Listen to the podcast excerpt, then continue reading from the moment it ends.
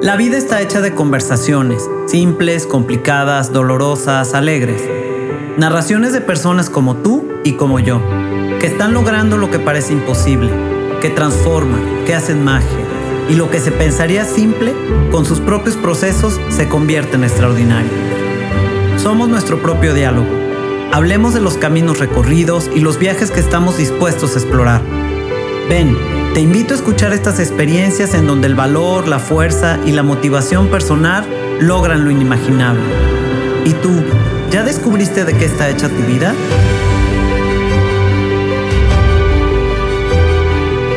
Soy Sofía Arellano y te invito a ir de lo simple a lo extraordinario.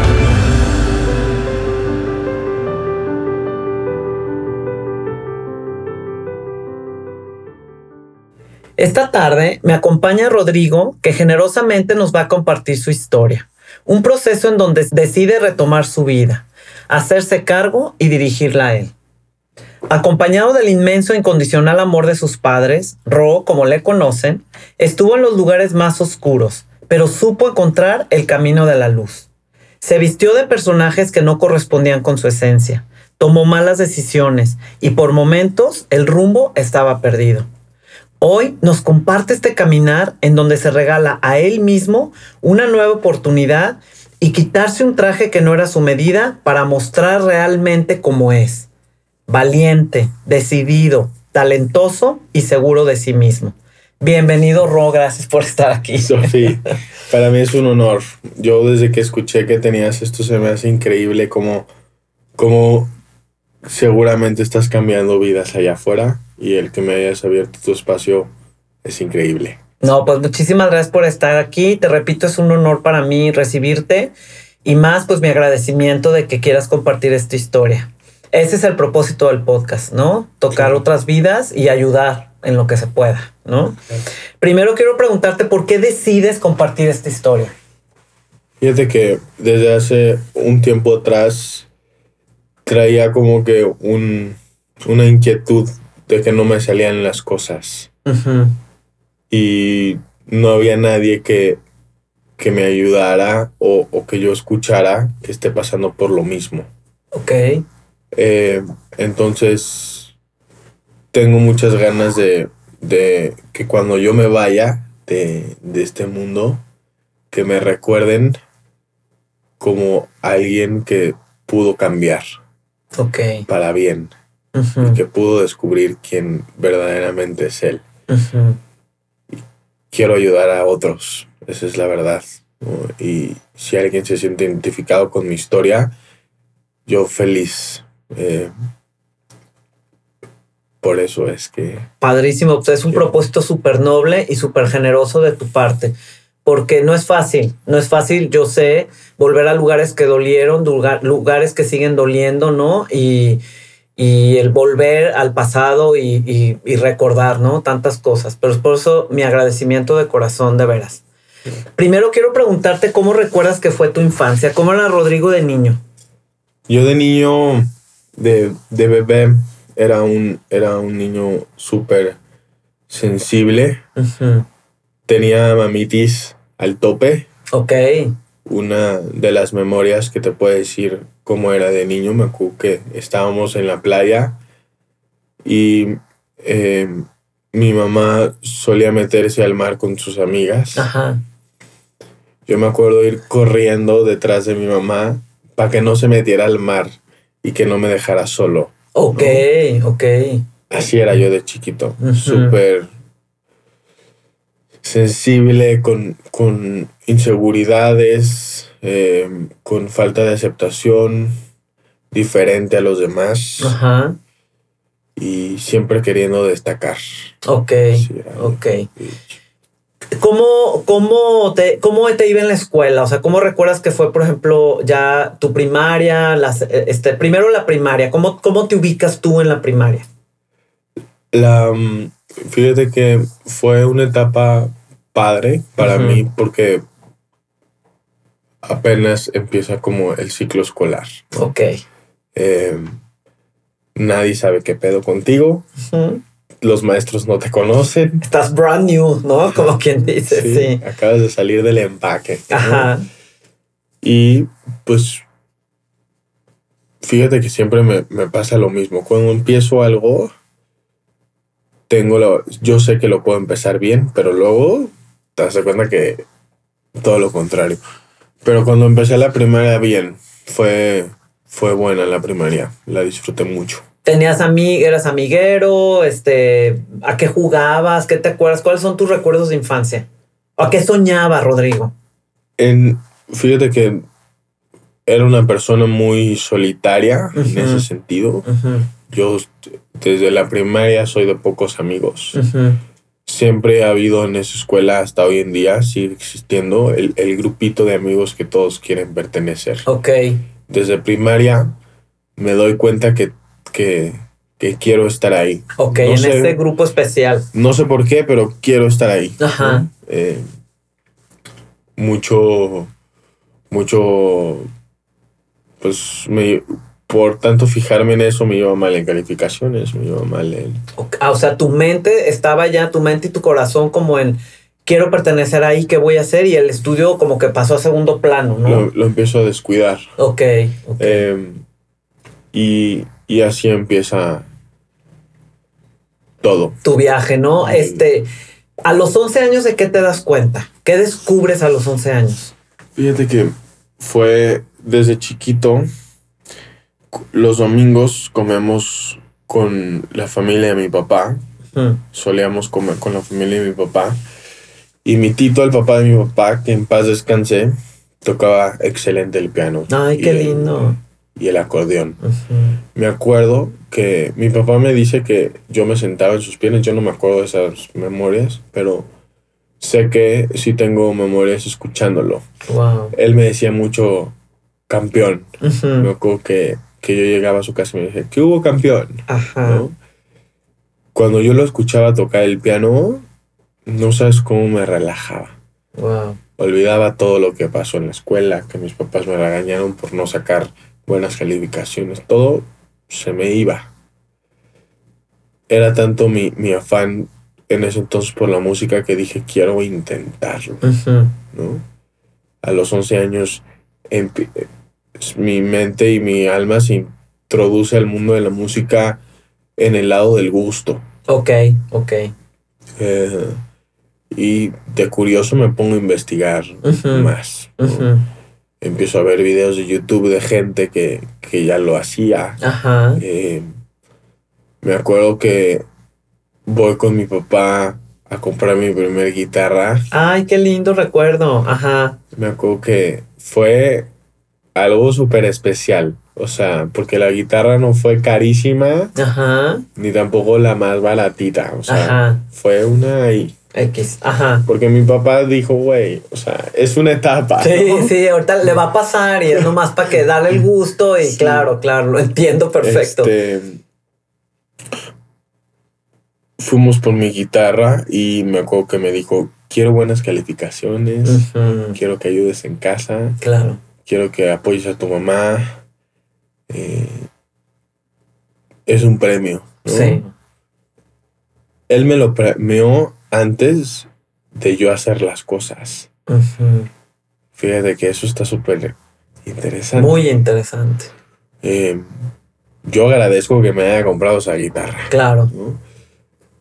Sin saberla tocar, según yo, empiezo a, a tocar la guitarra. Siempre desde los 11 años tuve facilidad para crear canciones, se puede decir así. Sí. Eh, se me hacía muy fácil improvisar canciones Ajá. propias, sentía algo y lo cantaba. Padrísimo. Eh, era fan de un youtuber que se llamaba MaTV Raps, que Ajá. todavía está, yo creo que si lo buscas todavía lo encuentras. Ajá. Eh, y él fue uno de los que me inspiró a hacer la locura más grande que fue la que transformó mi vida totalmente. ¿no? Ok. La que ahora sí se puede decir que me sacó de mi zona de confort, Ajá. literal. Ajá. A los 12 años, este, empiezo a ver a este cuate y empiezo a nutrirme y a nutrir a mi mente como de hacer algo diferente. Ok. En la escuela yo veía mucho que ya no veía para dónde. O sea, ¿Por? no me aceptaban por nada del mundo. O sea, y hoy a la fecha ese grupo sigue existiendo y sigo sin estar ahí adentro. ¡Wow! ¡Qué fuerte! Y no lo entiendo por qué. Fíjate que yo he tratado de quererlo descifrar y no lo logro descifrar. ¿No será porque a lo mejor ese grupo no es para ti? Creo que ¿O no es la necesario? vida no me pone ahí porque no es para mí. No lo necesitas, quizá. ¿no? Eh, entonces, ¿Tenías, sufrías de bullying en- a, a esta edad que, que este youtuber y todo? ¿Te hacían bullying en la escuela al no pertenecer a, a grupos o...? sí, fíjate que todo cambia después, pero eh, fue, antes sufría de bullying, pero lo, lo normal. O sea, Pues que es normal, porque hay, o sea, no, no tan... no tan así incisivo, tan dañino según... fue yo no lo veía como bullying, o sea, era como es, es una escuela de puros hombres, Sí. entonces es carrilla sana, Ah, así le dice. ¿Será? Ok. Este, pero claro, o sea, gordo, cosas así, ¿no?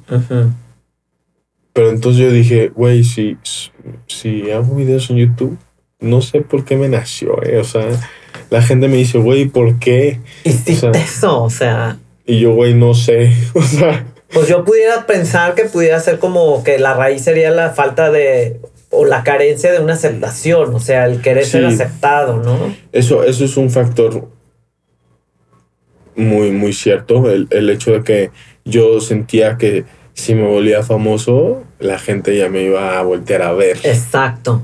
¿no? O ese grupo ya te iba a aceptar, ese que tanto anhelabas, ¿no? A lo Sí. mejor.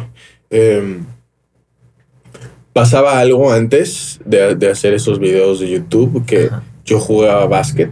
Ok. Eh, entonces ahí era cuando lo empezaba a sentir, porque adentro del partido de básquet veía como todo el mundo me gritaba, échale ro, metía una canasta, me aplaudían. Ah, ok. Pero salía del partido de básquet y hace cuenta Se no- acabó, o sea. no existía. Wow. Entonces como el, el sentir eso, el sentirte parte de algo, el sentirte eh, exitoso, eh, el sentirte grande, me encantó. Esa adrenalina, ¿no? Esa emoción. Porque era tan poquito tiempo que lo sentía y solo en un... ¿Cuánto dura un partido de básquet? ¿Una hora? Estás diciendo algo bien interesante, De- de- porque yo lo estoy relacionando ahorita, fíjate, que eso te da la droga. Mm. Es un momento, es un instante de esa adrenalina, de, ese, de esa sensación, me imagino, Sí. ¿no? Como que, o sea, como que empiezas a hilar y dices, no manches, o la cantada, ¿no? Sales, cantas, te aplauden, bla, bla, bla, y luego vuelves a la realidad. Y Siempre- luego vuelves a Siempre me gustó sentir esa... esa emoción, de- esa adrenalina. No sé si sea emoción, no sé, pero era algo que la neta te lo puedo decir aquí, se siente increíble. Hasta la fecha hay veces que me siento vacío y digo, quiero volver a jugar básquet, Ajá, pero porque quiero volver a sentir eso. eso, Y exacto. como sé que ya no me puedo drogar, Ajá, quiero buscarla en alguna otra. Por eso me hice coach. ajá, O sea, claro, claro. Pero para eso vamos a llegar. Sí. Y Total, ves a este youtuber. Este, veo a este youtuber, me inspira demasiado a querer hacerlo. Ujú, Eh, dije, él puede, yo también puedo. ¿no? Bien. Estamos, él también era chavo, entonces Ajá. yo dije, güey, a huevo. Sí. ¿no? Me acuerdo que era un domingo en la mañana donde dije, va. Yo suelo desde chiquito jugar mucho como a este güey que daba conciertos, este, La imaginación. la ¿no? imaginación desde Ujú. chiquito. Hasta la fecha hay veces que me acuerdo con mi exnovia que íbamos en Andares y le decía, soy Spider-Man. No, ajá. Todavía. o Sí, sea, ¿no? sí, porque Este- mucha imaginación. Me acuerdo que me vestía como artista y, y subía al estudio eh, a dar el concierto. Me acuerdo que estaba en mi baño, me vestía como artista y decía, güey, voy, voy a dar un concierto. Ajá. De que, Jaime, a ver, pues pásame mi micrófono. ¿no? Sí, De que, ajá. Vamos a dar el concierto. A eso jugabas. A eso jugaba. Wow. Entonces, para mí, el hacer unos videos pues, fue parte como jugar, como entretenerme, Sí. pero al mismo tiempo sí lo quería hacer. Ok, ok. Empiezo a grabar estos videos el mismo día con la misma ropa, literal.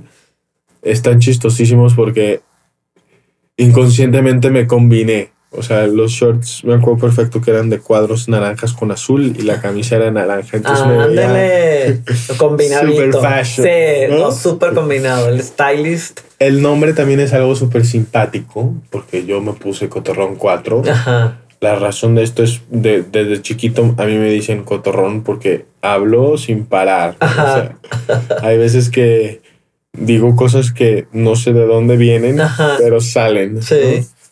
Entonces ya me decían, ya no seas cotorro. ¿no? La N yo solito se la puse cotorrón. Este, el básquet siempre ha sido el número 4, entonces fue como pues cotorrón 4. ¿no? Ok, que sí- nombre artístico ya sale ahí. Este, y así me puse. Grabé como siete videos o ocho videos, Ajá. todos en un día, o sea, pero simpatiquísimos los videos. Ahorita. ¿no? Ahorita. Ajá. En ese entonces yo dije, güey, me voy a hacer famosísimo, ¿no? O sea, la expectativa acá. ¿no? Me acuerdo que como era un, un domingo no, no vi a nadie Ajá. de mis, de mis amigos, de mi gente que me rodea, no la vi. Este, entonces no había tenido como que una opinión.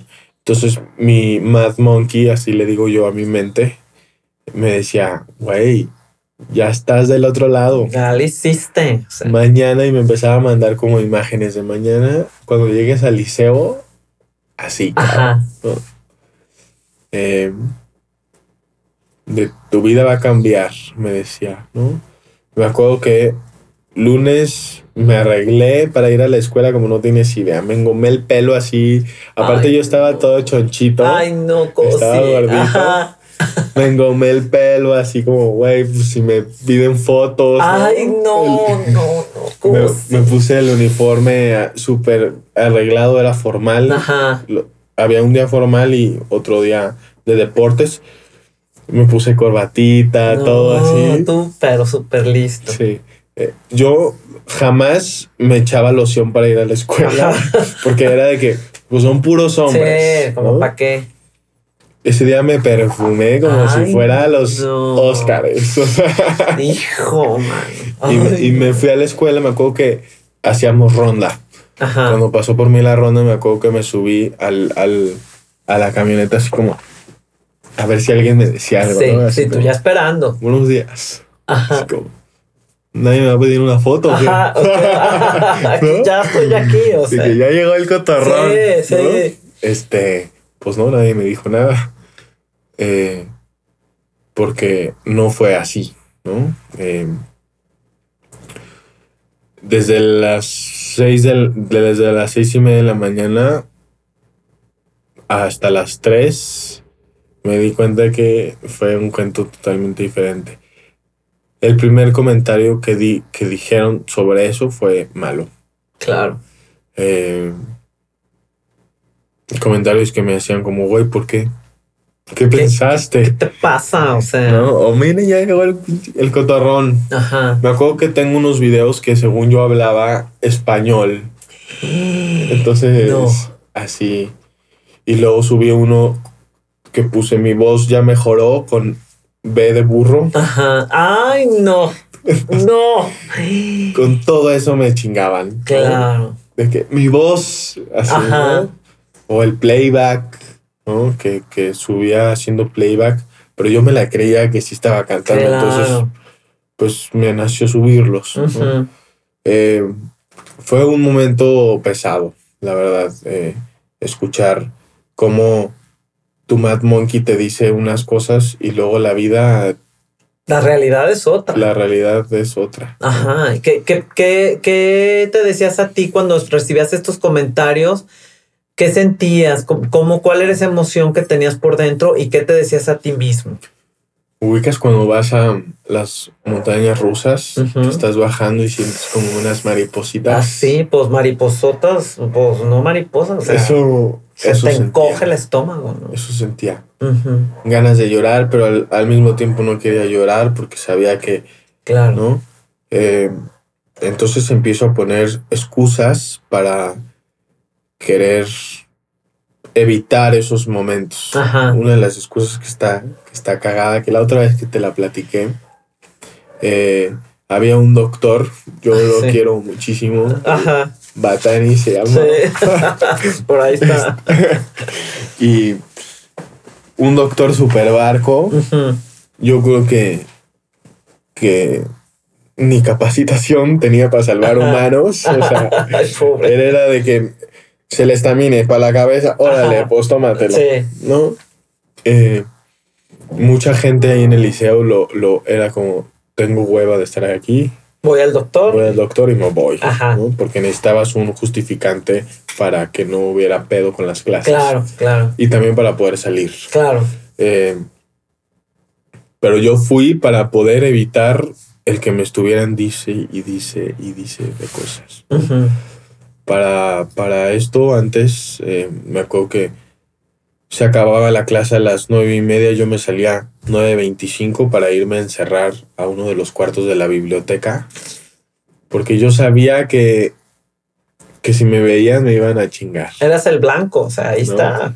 Incluso había veces que por gula, literal, yo no tenía hambre y me formaba por unos segundos chilaquiles para hacer tiempo, Wow. ¿no? Porque yo sentía que si me quedaba sentado en una mesa solo, pues era como, güey, ¿qué estás haciendo aquí? ¿no? Entonces, Ajá. pedirme unos segundos chilaquiles, Wow. sin hambre. Sí. Eh, entonces, pues ya era mucho el- este, este rollo que, que ya no, la neta ya no lo aguantaba y fui al doctor. Ajá. fingiendo que me dolía la panza inmenso.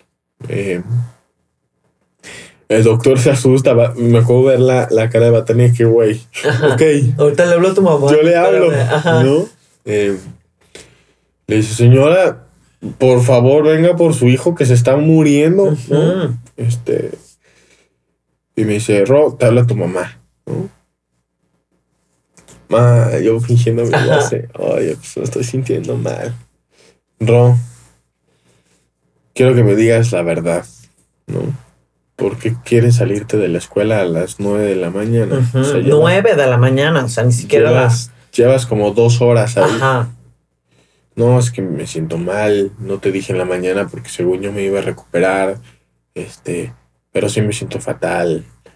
No, pues que te dé algo el doctor para que aguantes todo el día. Claro. No, mamá, llévame al doctor si quieres, al hospital y Ajá. no va a pasar por ti. Si no me dices la verdad, no va a pasar Claro. por ti. Hoy, fíjate que ¿Qué fue eso para ti?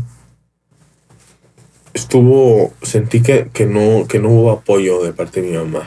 Obvio no le dije la verdad. Claro. Entonces, pues fue por eso. Si le hubiera dicho la verdad, no sé qué hubiera pasado. No, pues seguramente, bueno, yo casi creo, estoy segura que pues hubiera hablado contigo, te hubiera comprendido, te hubiera contenido, a lo mejor, no sé, ver la manera de ver cómo, cómo resolverlo, Sí, ¿verdad? Pero no fue así. Eh, claro que no pasó por mí. Ajá, claro, por Este, supuesto. Y pues fue más sufrimiento. Desde ahí, mi mamá desata. Mi mamá no. Yo desato como que ese hilo de, ah, pues no me están apoyando. Arre. ¿no? Entonces yo llevo los pedos de la escuela A tu a casa. mi casa. ¿no? Ese dicho de no mezcles cajones, Ajá, pues es muy cierto. ¿no? sí. Claro que yo toda la energía y toda la carga emocional de los pedos de mi escuela los llevaba a casa. Ajá. ¿Y qué pasaba en tu casa? O sea, ¿cómo actuaba Rodrigo o Ro en su casa? Claro que yo ¿Qué hacías? eh, no aceptaba un no. Quería que todo fuera como yo quería. Ok. Cuando no era así, mi ira sobrepasaba el límite, azotaba puertas, eh, rayaba puertas. No le pegaba a la pared, le gritaba a mi mamá, eh, le decía de cosas espantosas, o sea, le hablaba como si no fuera humana Ajá. eh, y, y fue aumentando todo, ¿no? A mí una vez me dijeron que el ser humano, la manera en cómo mostraba hacia el exterior un dolor muy, muy fuerte, muy profundo era a través del enojo. Entonces tú vivías enojado, pero traías una tristeza y un dolor profundos. Sí. Pero no lo veía, Exacto. no lo veía. Eh, ¿Y entonces qué deciden hacer tus papás? ¿Te mandan a estudiar fuera? mis papás, sí. ah, ah, tengo un hermano grande que, que es totalmente lo contrario a mí. O sea, él es de corbatita, saquito. Es una réplica a mi papá con su esencia. Ajá, Eh, también a él lo mandaron a estudiar a la misma edad. ajá. Entonces ha sido una como que tradición en mi casa. Sí. ¿no? Ahorita le toca a tu tocallita. Tengo una hermanita chiquita que se llama también Sofía. Ajá. Después de mí sigue Álvaro y después de Álvaro Sofía. Eh, mandaron a Fer a estudiar, después me tocó a mí. A Álvaro ya le tocó y ahorita le toca a Sofía, ¿no? Eh, Y el mandarte, cuando te avisan que te vas a ir a estudiar, ¿qué piensas tú por el tema de los videos? Porque el bullying seguía de los videos bien cañón. fíjate que yo dije como, por fin me voy a ir de aquí. Ajá, o sea, Ya me voy a ir a donde no me conocen. ajá, ¿No? ajá. Como tengo una oportunidad nueva de, de, de ser el chingón, ajá. de ser el más popular. Ok. Seguía siendo importante para ti eso. Sí, eh, el querer destacar desde bebé. Ajá. Eh, fui- llego a, a- a Michigan, me fui a Michigan. eh, increíble, las, yo creo que fue un mes que lo disfruté cañón. O sea, nadie sabía quién era. Yo empiezo a hacer una, una vida, una, desde ahí empieza una personalidad falsa. Ok, ahí invitaste a este personaje del que, del que vamos a hablar, Lo- va a estar lo- presente. Lo, lo empiezo a crecer, lo empiezo a hacer ahí, con mentiras. ¿no? Ok. fingiendo que yo tengo una vida De wow, pelos. ¿no? Que, que no aceptaba que vivía bien, eh, eh, que mis papás, quieras o no, pues me, me daban todo. Todo. Eh, pero yo decía que, híjole, que mi papá era político. Ay, no, no, no. Ajá. Yo tenía un Porsche, cosas ¿De así. Te lo Wow. o sea, Y, ¿sabes qué es lo peor? Que, que me la creía. sí. O sea, yo la contaba y, y era como. Sí oh, soy. O sea, soy. eh, soy este. ¿No? Wow. Claro que pues no me conocían, entonces. Te la- lo creían. ¿No? Eh, me acuerdo que era como fútbol americano, ¿quién sabe jugar? No, porro. Tú nos dijiste, ¿no? Que Ajá. jugabas en los tecos. No. ¿Y qué hacían? No, sí, sí sé jugar. No manches. Así. eh, claro que pésimo para Sí, jugar americano. claro. O sea, la verdad es ¿no? Eh, y empezó a, a crear un personaje súper falso. Entonces fue una bomba nuclear cuando descubren, no sé cómo chingados, pero les salen los videos de No, no Juan. puede ser. O sea, no puede ser. Me persiguieron. ¿no? Wow. Sí. Hoy en día sé que esos videos llegaban en el momento indicado para decirme, güey, no pierdas la cabeza, güey. Ok. Ah, sí. ¿No? Es cierto. Porque cuando más estoy haciendo mamadas, Aparece. aparece eso. Wow. Eh, entonces fue un momento Chinga. pesadísimo. Sí, no, no, no. no. Porque entonces todos empiezan a cagar de risa de mí. El bullying vuelve, o sea, tu realidad. Sí, y, y fue como que todos olvidaran a ese Rodrigo de papá político, Ajá, del Porsche, claro. ¿no, güey? Ahora me veían con los ojos de eres Cotorrón 4. Ah, exacto, ¿no? Y de ahí Exacto. no me quitaron. Y así Wow. fue todo el año. Obviamente, antes de que ellos se enteraran, me acuerdo que yo me sentía el más crack ahí. o Ajá, sea, ajá, el claro, más claro, chingón. claro. Eh, hacía menos a la gente, me acuerdo. Eh, era como que muy superior, Ajá. muy demandante.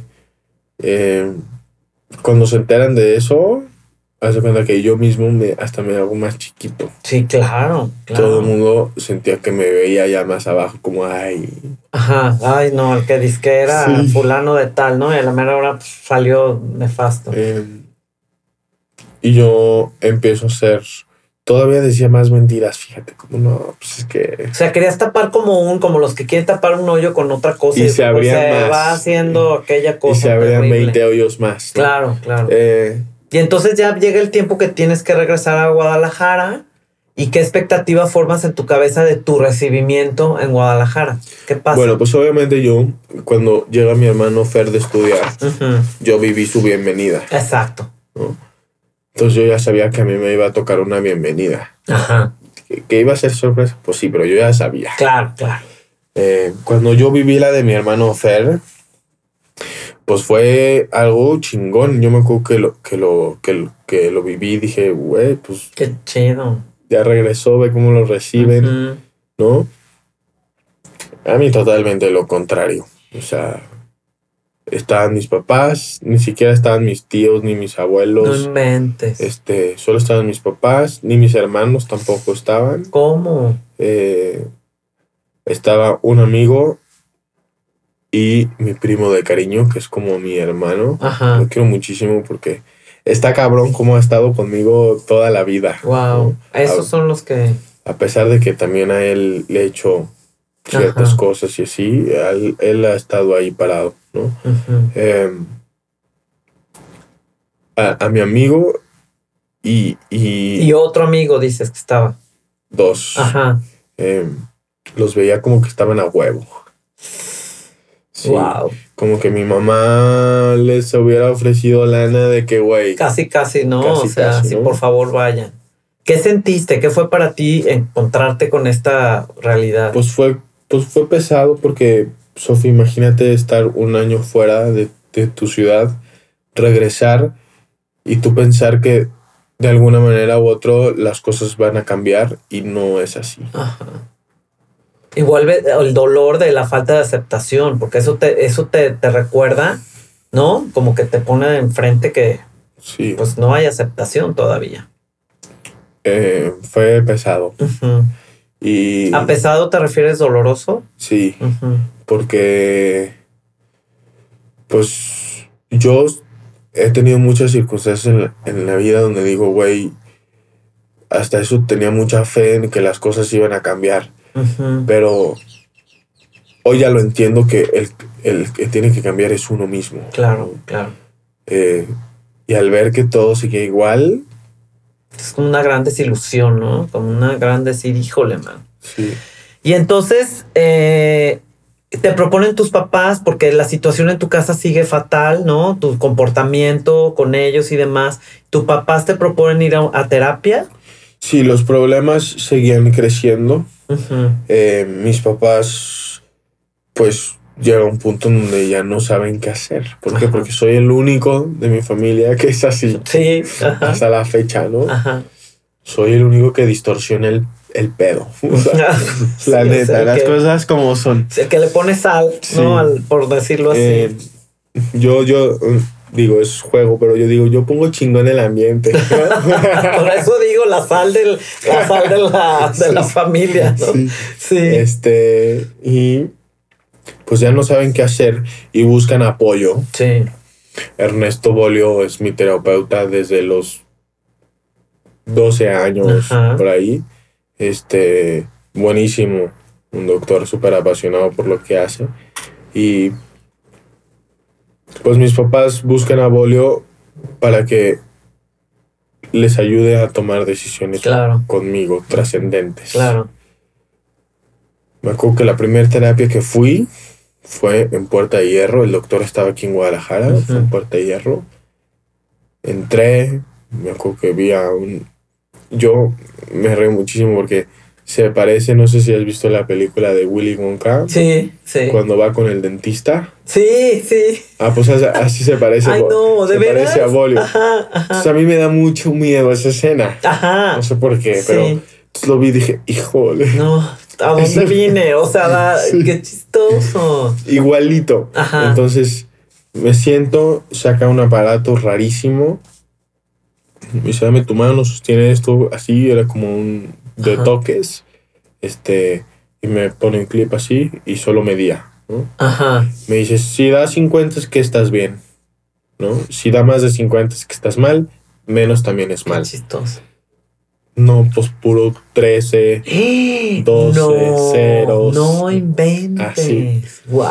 pinche gráfica. Ajá. Parecía un coloreo de niño de dos años. ¿sabes? Wow. Fatal. Eh, y me da unos chochos. Me dice, te los tienes que tomar cada hora. ¿Sabes cuántas veces me tomo esos chochos? Una vez a la semana. No, pues pésimo. O sea, fatal. Me acuerdo que mi mamá sí me los daba antes de, ir, de irme a la escuela y los escondía en el sillón.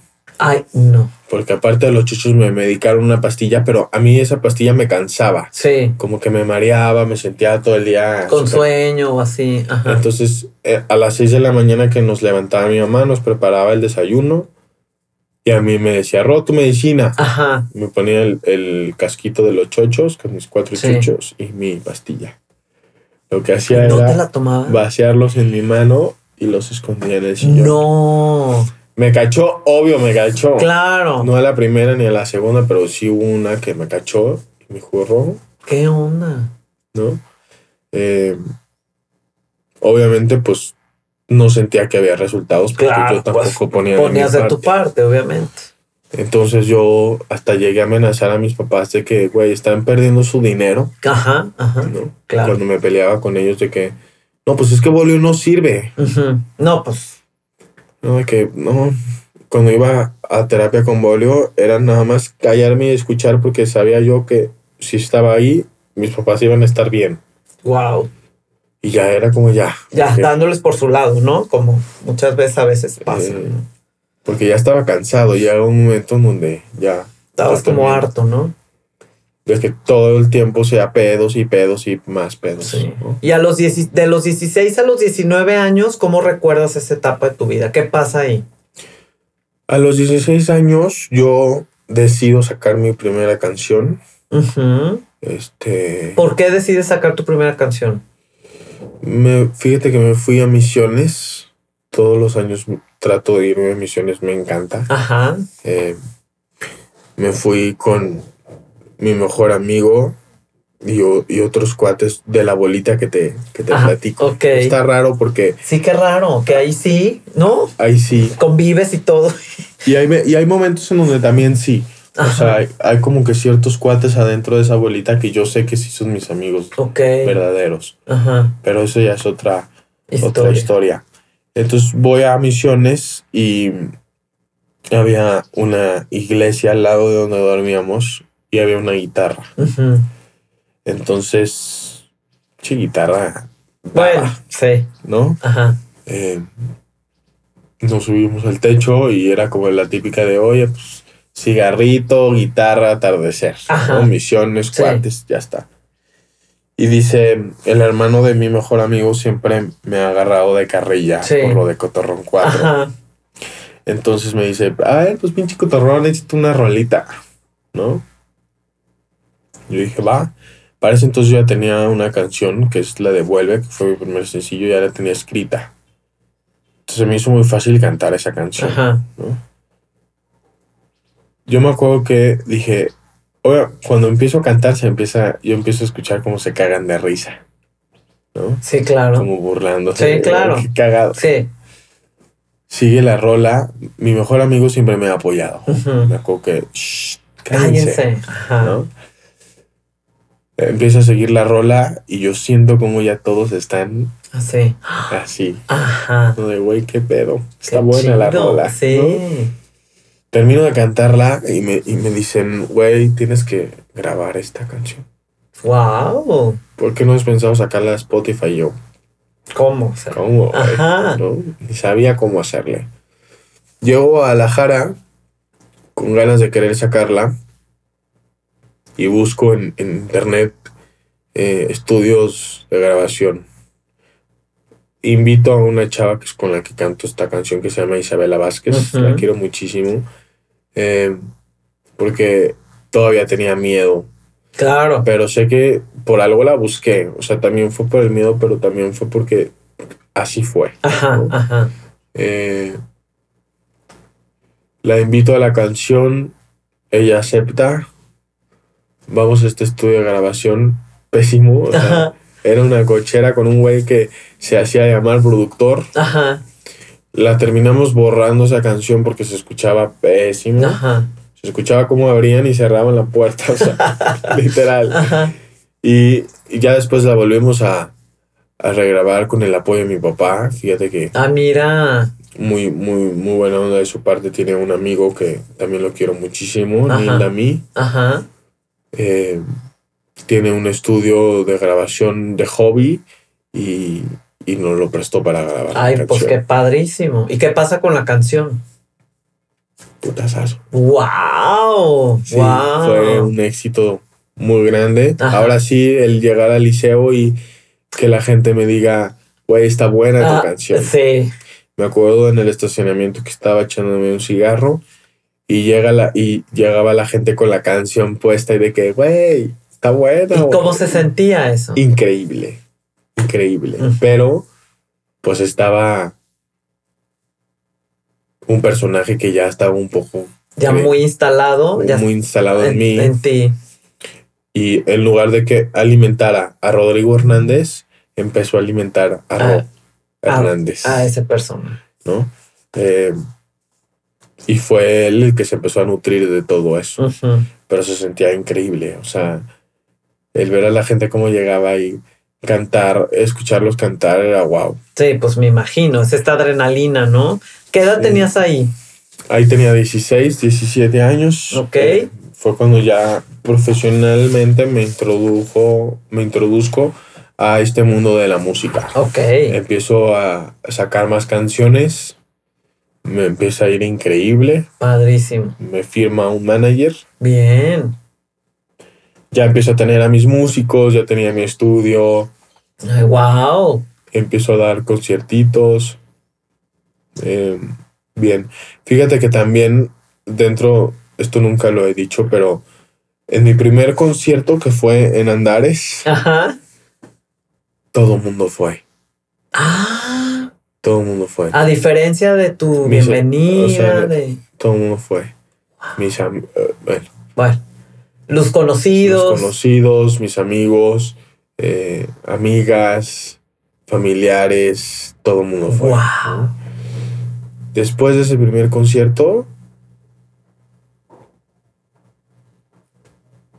muy pocas personas eran los que iban a los otros conciertos. O sea, nomás al primero y luego ya después y ya. luego no. ya fueron se acabó. Fue momentáneo, ¿no?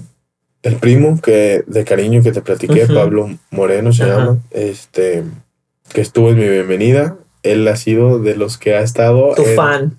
todos. Sí, qué lindo. Wow. Eh, también tengo amigos que han estado ahí en, en todos, y, pero sí, está, Y bueno, entonces empiezas a dar estos conciertos y viene un evento que empieza a darle un rumbo a tu vida por una mala decisión que tú tomas, que es el encuentro con la marihuana.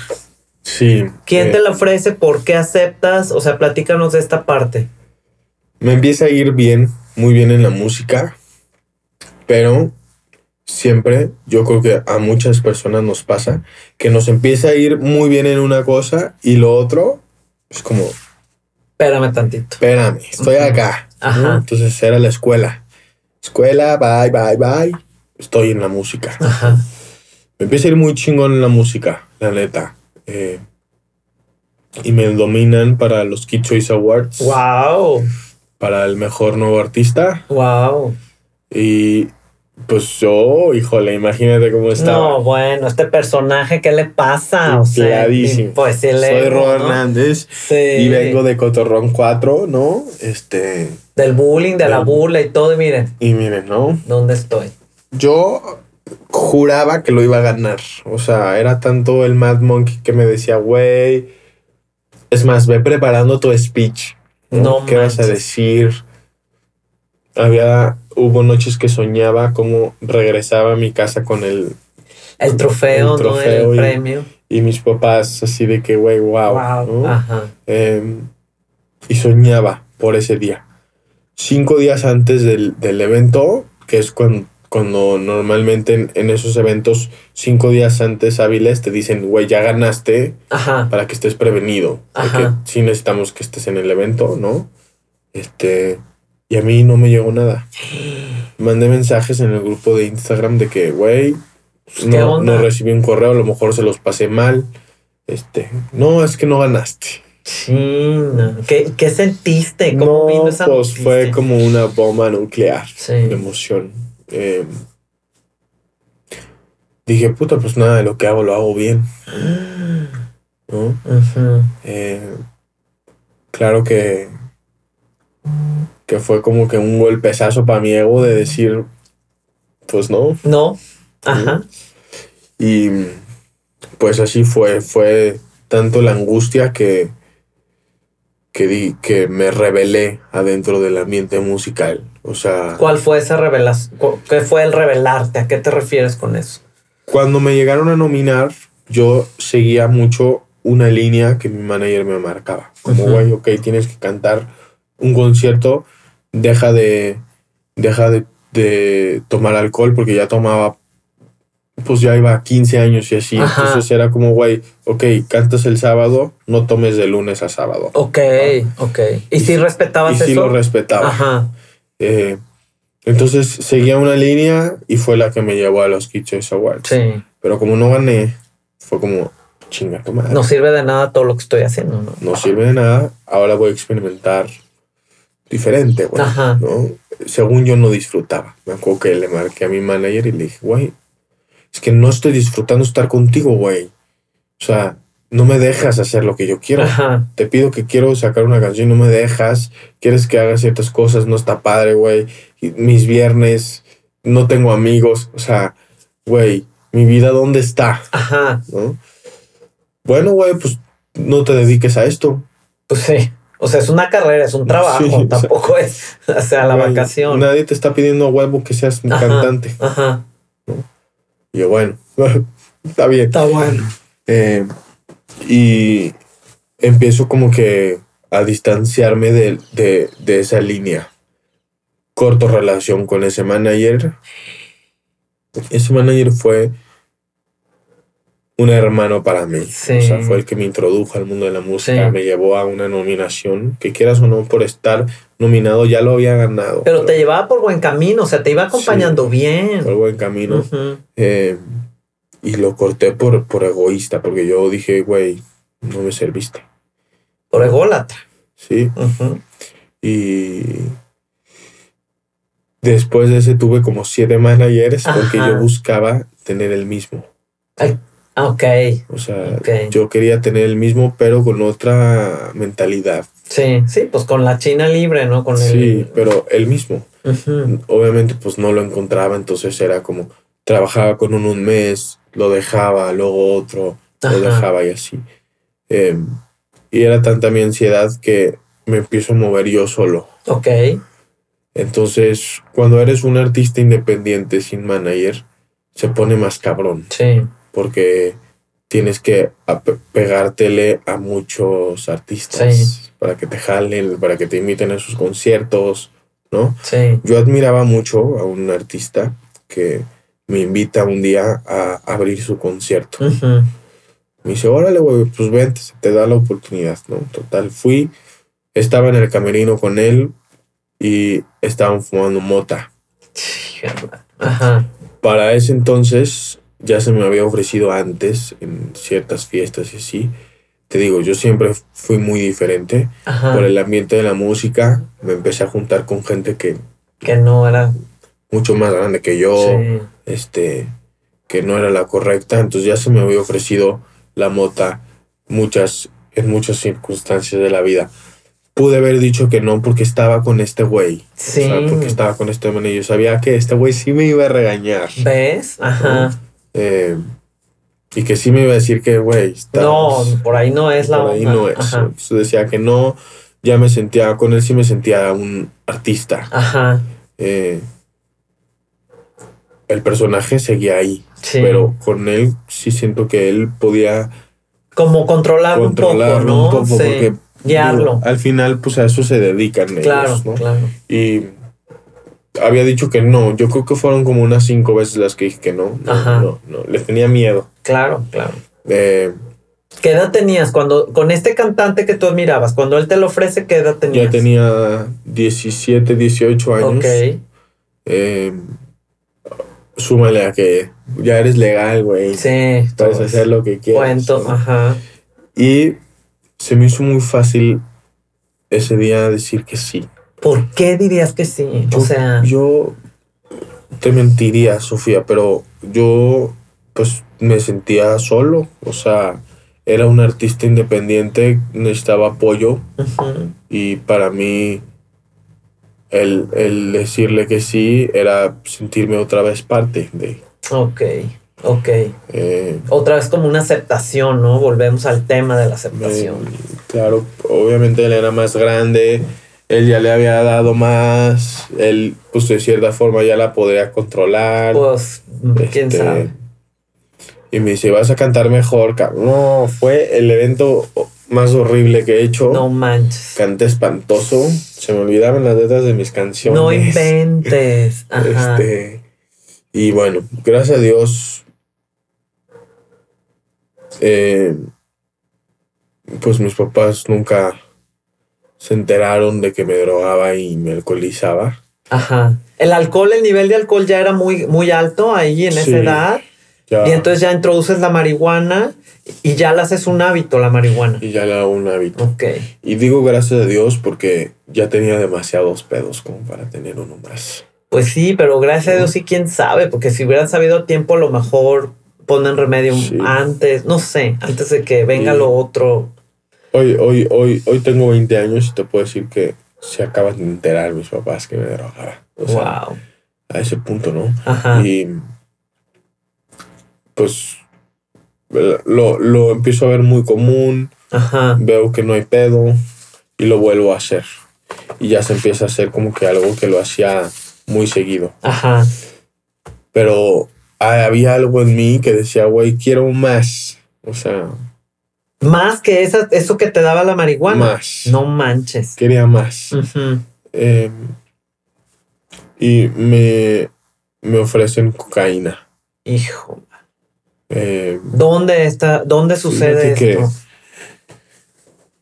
a la cocaína llego ya con, con muchos problemas fuera de eh, familiares, con mis amigos. Me acuerdo que el día que probé la, de la cocaína fue un día que me agarré a chingadas con un cuate en la escuela. ¿De veras?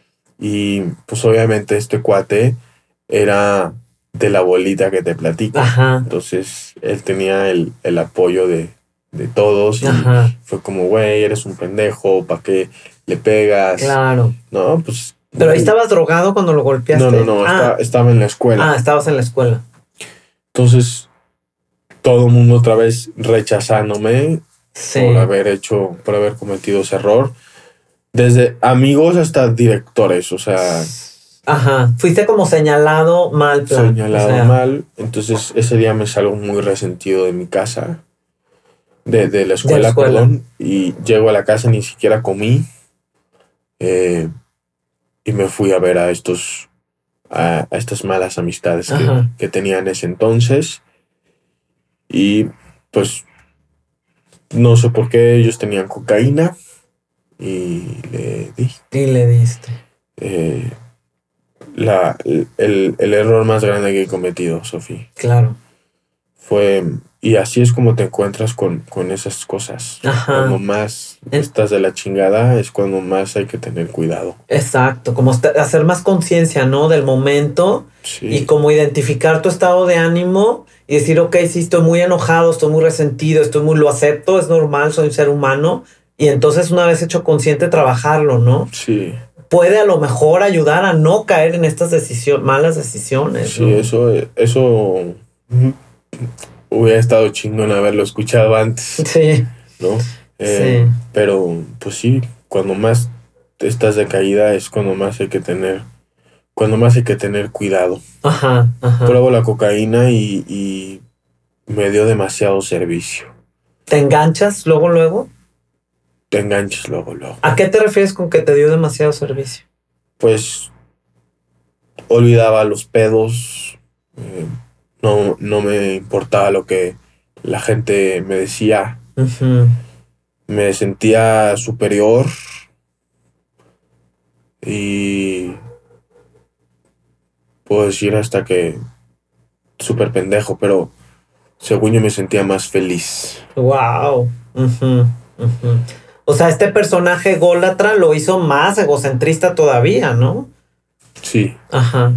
eh, y así fueron, así fue mucho tiempo. Mucho tiempo. Obviamente empezó a sentir culpa después de un tiempo de que, güey, no O sea, hay veces. ¿Sí, sí te llegaba la culpa? O pues sea, sí, ¿sí es, llega? es la pacheca como en la cruda. o Ajá. sea, en la droga está la pacheca, está la sobredosis cuando ya estás de que súper drogado Ajá.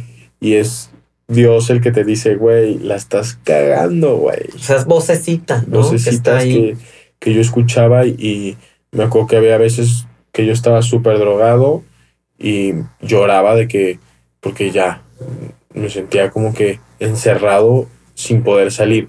Y pues sí, era el Rodrigo Hernández agarrándose a putazos con Ro Hernández, el Exacto, personaje Exacto. diario. Ajá. Entonces era demasiada la frustración que sentía yo. Y vuelvo a lo mismo, otra vez dejando atrás la escuela, deja- Todo. pe- pe- todo. por estar en esa situación. Un Y, en- cagadero. y entonces pasa un evento con tus papás que ellos eh, no sabían nada de esto que estabas haciendo y se van de viaje y Sí. te- a- ¿qué pasa ahí? Cuéntame lo resumido Ellos- o qué sucede ahí. Ellos, em, para esto ya habían sido dos strikes. Ajá. El, ellos muchas veces me decían, vete de la casa ya, según ellos me corrían. Sí. Este, pero nunca lo hacían. Entonces, eh, a pesar de todo el pedo, de todos los pedos que, que siempre hubieron, ellos confiaron en mí una vez más, en el sentido de que ellos iban a ir a Vallarta, yo me tenía que quedar en Guadalajara porque tenía que grabar una canción. Eh, y confiaron en mí. Eh, se fueron ellos a, a, a Vallarta. Yo me acuerdo que les había dicho que me iba a ir a Chapala, por eso me dejaron quedarme en la casa el viernes Solo. solo. Eso era lo que a ellos les preocupara Claro. los- lo que les preocupaba. Y bueno, grabé la canción el viernes. eh, obviamente no me iba de Chapala. Ajá. Grabé mi canción el viernes. Me super drogué. eh, me, que me puso más pedo que drogado. Ajá. Por tanto, whisky que tomaba al grabar la canción. No manches. Este, salí súper pedo, me acuerdo que manejé borrachísimo de mi casa Ajá. ese día. Y yo de que no, pues quiero salir, cabrón. Llegué a mi casa, como no tenía papás, destapé uno de los vinos tintos que tenía mi papá No ahí inventes. Y seguí chupando yo solo ahí en mi casa Ajá. ese día. Eh, el cansancio de, de grabar una canción es enorme, Ajá. te, te desgasta. Ujú. Y métele alcohol, No, pues Te pones- estás- sí, cabrón. sí. ¿no? Entonces yo- me acuerdo que le hablo a mi manager de ese entonces y le digo, güey, hay que seguirla, güey. Ajá. Vámonos. Él ya sabía que no tenía papás. Me dice, güey, pero te metes temprano, güey, porque ya estás hasta el huevo, güey. Eh, yo, te, yo te sugiero que no salgas, güey, Ajá. ¿no? No, güey, yo sí quiero salir, güey. No, pues ya andabas tú enfiestadísimo, o sea, buscando el... Ah, pinche necio, cabrón, me dice. Pues, güey, fíjate que ahorita hablando de esto, hay dos amigas foráneas aquí en Guadalajara que, que me pidieron que si salíamos, Ajá. este, vente, güey, ¿no? Este, mi manager en ese entonces les platica a estas niñas que pues grabamos una canción. Y que eres famoso Sí. y que sí. ¿no? Entonces cuando yo llego al antro me acuerdo que tengo, es, la canción se llama Tacos, entonces era como, "Eh, eres tú el de tacos, Ajá, ¿no? ajá. Este, tú eres Ru Hernández. Sí. ¿no? Yo me sentía No, guau. bueno. Aparte pedísimo. Sí.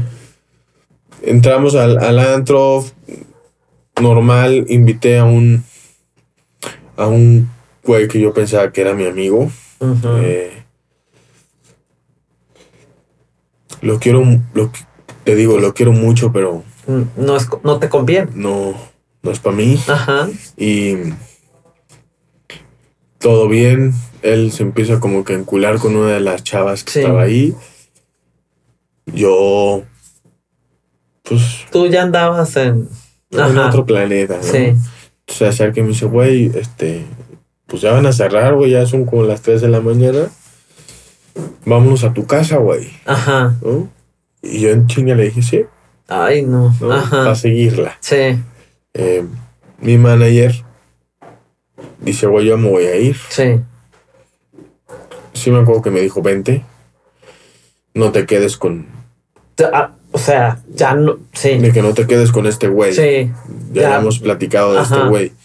Yo no me pedo, güey, es buena onda, güey.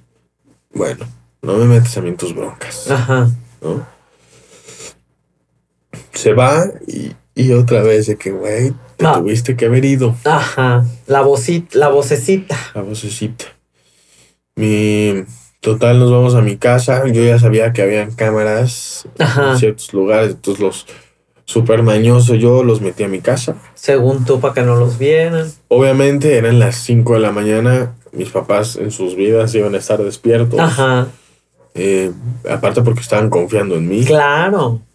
Y pues ya llegaron las 7 de la mañana, 8 de la mañana y nos dio sueño Sí. después de todo Hijo. y nos subimos a dormir. Ahí ya sentí, me pegó la cruda de todo y empecé a sentir un poco de culpa porque pongo a mi cuate y a su chava a dormir en la cama de mi hermano, Ay, no manches. Ajá. eh, del grande. Entonces, pues sí sentí como que hay un poquito de culpa porque ¿Qué estoy Ah, haciendo, no? A mi hermano Fer no le gusta que le agarre sus cosas Ay, no. Y metiste Sí. al para ahí. Qué va. decírselo. Ajá.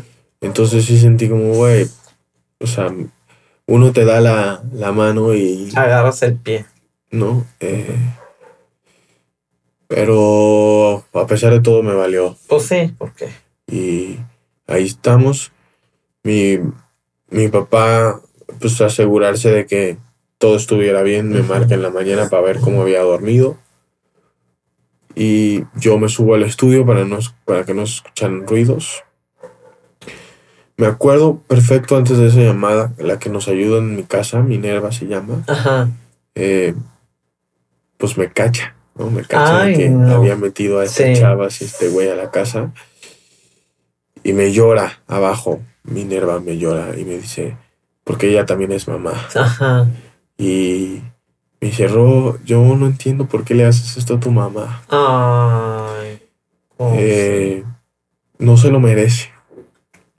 Yo no voy a decir mentiras. O sea, si me pregunta qué pasó, le voy a decir la verdad. sí. Ujú. Porque yo le decía, algo no digas. ¿no? Pues sí. Pero no, yo voy a decir la verdad, ¿no? Bueno, me pedo. Me subo, me habla mi, mi papá ahora sí.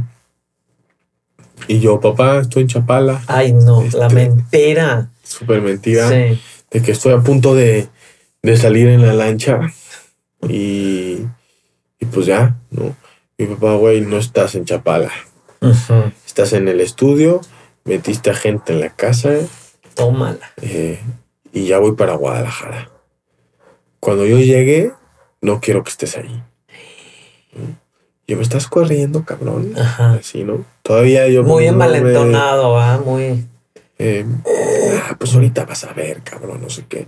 Acuerdo que bajé súper enojado, rayé la puerta de su closet con un. Como con esos de. con los que cambias la llanta. No inventes. Este, rayé la puerta de su closet, súper.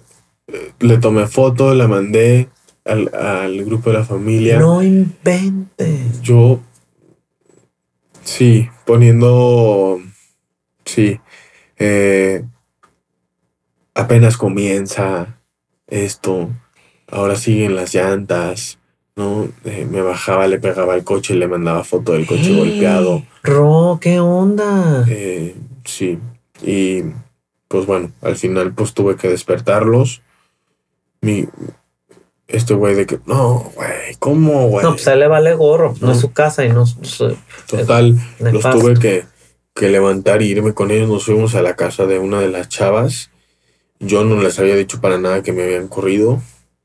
Este, tenía una carga impresionante. O sea, era el güey, ¿a dónde voy? Sí, eso te iba a decir, ¿a dónde te fuiste? Me entero que mi papá ya llega a la casa Mm.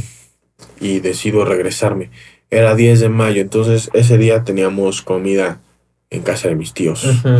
Eh, pues llegué, hablé con mi papá, intenté hablar. La realidad es que yo he sido muy malo para entablar conversaciones con mis papás. Hasta hoy en día me cuesta mucho trabajo. ¿Por qué crees que, es- que pasa esto? Yo creo que es con mucha inseguridad. Siento que, que me van a juzgar o, o- Mm. o que no me van a aceptar. Ok, ok. ujú. Eh, y pues todo sale mal en esa plática. Claro. Y me dice que, bueno, me dice, güey, pues hoy es el 10 de mayo. Puedes venir a la comida. Pues pero- qué lindo, ¿eh?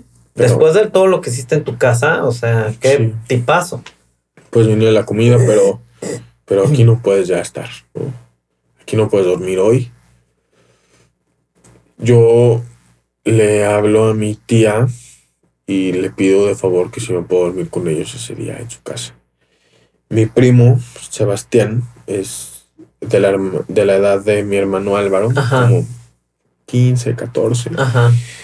Eh, yo, yo ya tenía 19 años ahí y me acuerdo esa noche que me sentí con una pena a- ajena, no sé, súper raro. Vergüenza, pena, Vergüenza. arrepentimiento. Mi primo estaba hablando con uno de sus amigos de una fiesta, Ajá.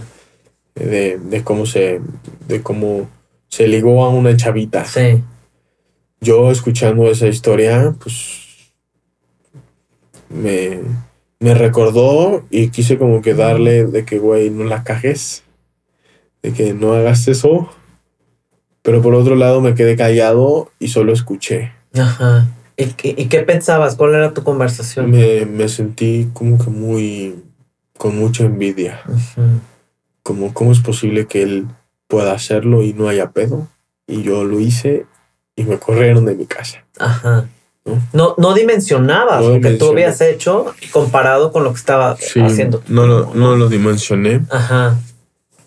Eh, al día siguiente amanezco, lo primero que se me ocurre es, güey, me voy a regresar a mi casa. Ajá. Ya no aguanto estar afuera de mi casa. Ajá.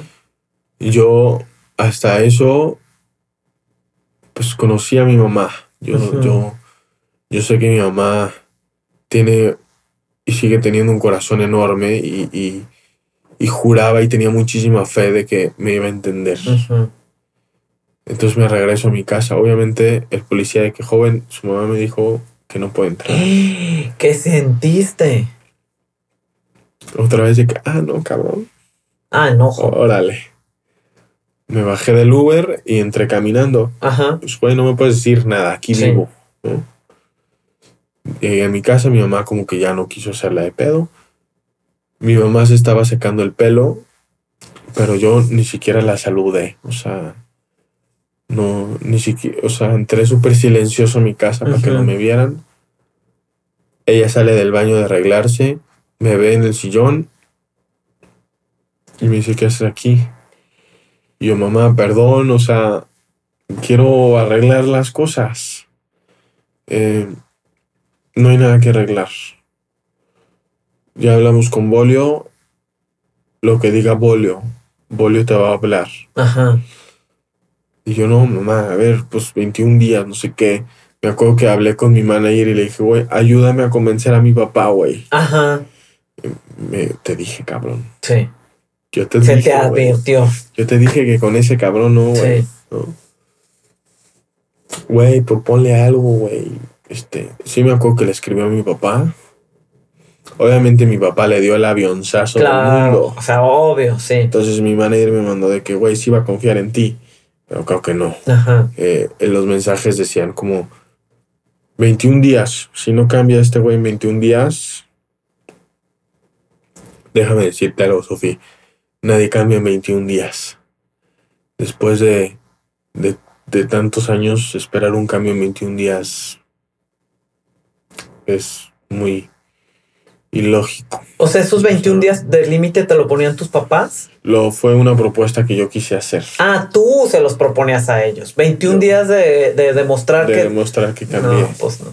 Ajá. Eh, pues es imposible. Pues o sea, llevaba 19 años, error tras error y tragedia tras tragedia. 21 días, güey. No son nada. mames. ¿no? Eh, pues claro que no. Regreso de la comida de...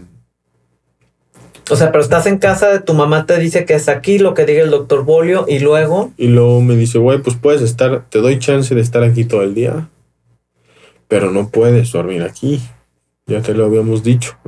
Me decían, no es broma. O sea, ahora esta vez es en serio. Es que no es broma, ¿no? Fíjate que yo sentía a mi mamá mucho como el dolor con, lo, con, con el que lo decía. Claro, Sabía que mi mamá no quería tomar esas decisiones, claro. pero era algo que tenía que hacer. Sí. Fue como una batalla. Obvio, te lo digo yo como mamá, sí. Y- y dolorosísima. Ese día me fui a dormir ahora con mis abuelos. Ajá. Yo ya me sentía como que con más pena porque era como, güey, me estoy rolando de familia a familia. Sí, no tengo un dónde, a dónde pertenezco, ¿no? ¿no? Eh, mi abuelo ha sido un compañero de vida hasta hoy muy, muy leal. Eh, ¿Materno? Abuelo es- materno. es papá de mi mamá. Ajá. Yo te lo juro que es la única persona que sé que después de mis papás que nunca me va a juzgar, me va a aceptar como soy, Sí. eh, siempre me va a querer igual. Eh, a pesar de que a él también le he hecho pasar cosas horribles. O sea, cuando me quedaba con él de chiquito me escapaba. no eh, inventes. y pues él pues, es un señor grande, pues, pues, sí. ya no le puedo hacer esas no, cosas. no. Y a pesar de todo eso, él siempre ha estado ahí. Con él ma- me abre las puertas de su casa. me- ya me tenían mi cama hecha ahí. Eh, pero yo no, yo no pude dormirme ahí. Me fui a dormir al, al sillón de la sala. Mi abuelo tiene como un sillón de cine, Ajá. pero un chingo de mosquitos. pero, eh, no podía dormir. Mi abuelo tiene un ventilador porque los días de mi abuelo te los voy a platicar. Sí. Es un termo, así un yeti de cacahuates. Oh, qué lindo. Se pone la Ajá. repetición del partido de Atlas. Ay, no, de veras. Se Ajá. sienta ahí en su sillón y no se mueve. Ay, qué lindo. Ahí te contesta el teléfono. ahí- todo. Ahí, hace todo. Se instala. Tiene su- sus cosas de chamba ahí también. Ajá, ay, o sea, ese es su spot. Y ahí dormiste en ese Y ahí dormí yo. Y tiene un ventilador súper ruidoso Ajá. que hay que cambiárselo. Sí. Que, bueno, no tiene switch para ponerlo más bajito ni más alto. Es una potencia Sí. y ya está. Sonaba como si fuera un motor de avión. O sea, no dormiste en nada. No dormí nada. ¿Qué pensabas ahí cuando no podías dormir? Estaba en blanco yo. Fíjate que ¿Estabas drogado? ¿Te drogaste esa noche? sí. Tenía ahí una bolsita chiquita de cocaína y, y la inhalé Wow. para poderme dormir. Eh, en blanco yo. Me dormí. Me desperté dentro de lo que cabe. Y pues lo primero que fue, pues fue el mensaje de Bolio de que, güey, ¿qué decidiste?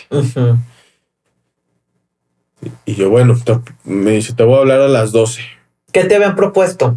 ¿Qué tenías que Me decidir? iba a hablar. Ah, ok. Me dijo, te voy a hablar a las 12 para proponerte. Me habla y me dice, güey, te vas a ir 28 días a México a internar a un lugar. Ahorita te lo paso en WhatsApp. Ajá. Y yo, 28 días y regreso a mi casa, ¿va? Ajá. Sí, 28 días. Yo estoy en Morelia, agarras un camión ahorita, terminando esta llamada, te vienes a Morelia y mañana nos vamos a México. Ok. Y 28 días. Y yo, bueno, pues mándamelo. ¿no? Me manda la información del lugar. Y me- lo primero que dice la página es Centro de Recuperación para Alcohólicos. Dije, ahora sí están locos mis papás. ¿Cómo que dijiste eso? o sea, ¿cómo? Ahora sí perdieron la cabeza, ¿no? Dije, ni de pedo. Ni de pedo. No inventes. Eh, ya cuando ya conoces del, del- del tema, ves que el, el decir eso al principio es súper común. Sí, es la negación típica de no, yo no. O sea, tan loco. Sí, ya sé. o ¿No? sea. Y entonces, pues fue como, ni de pedo. O sea, no hay manera.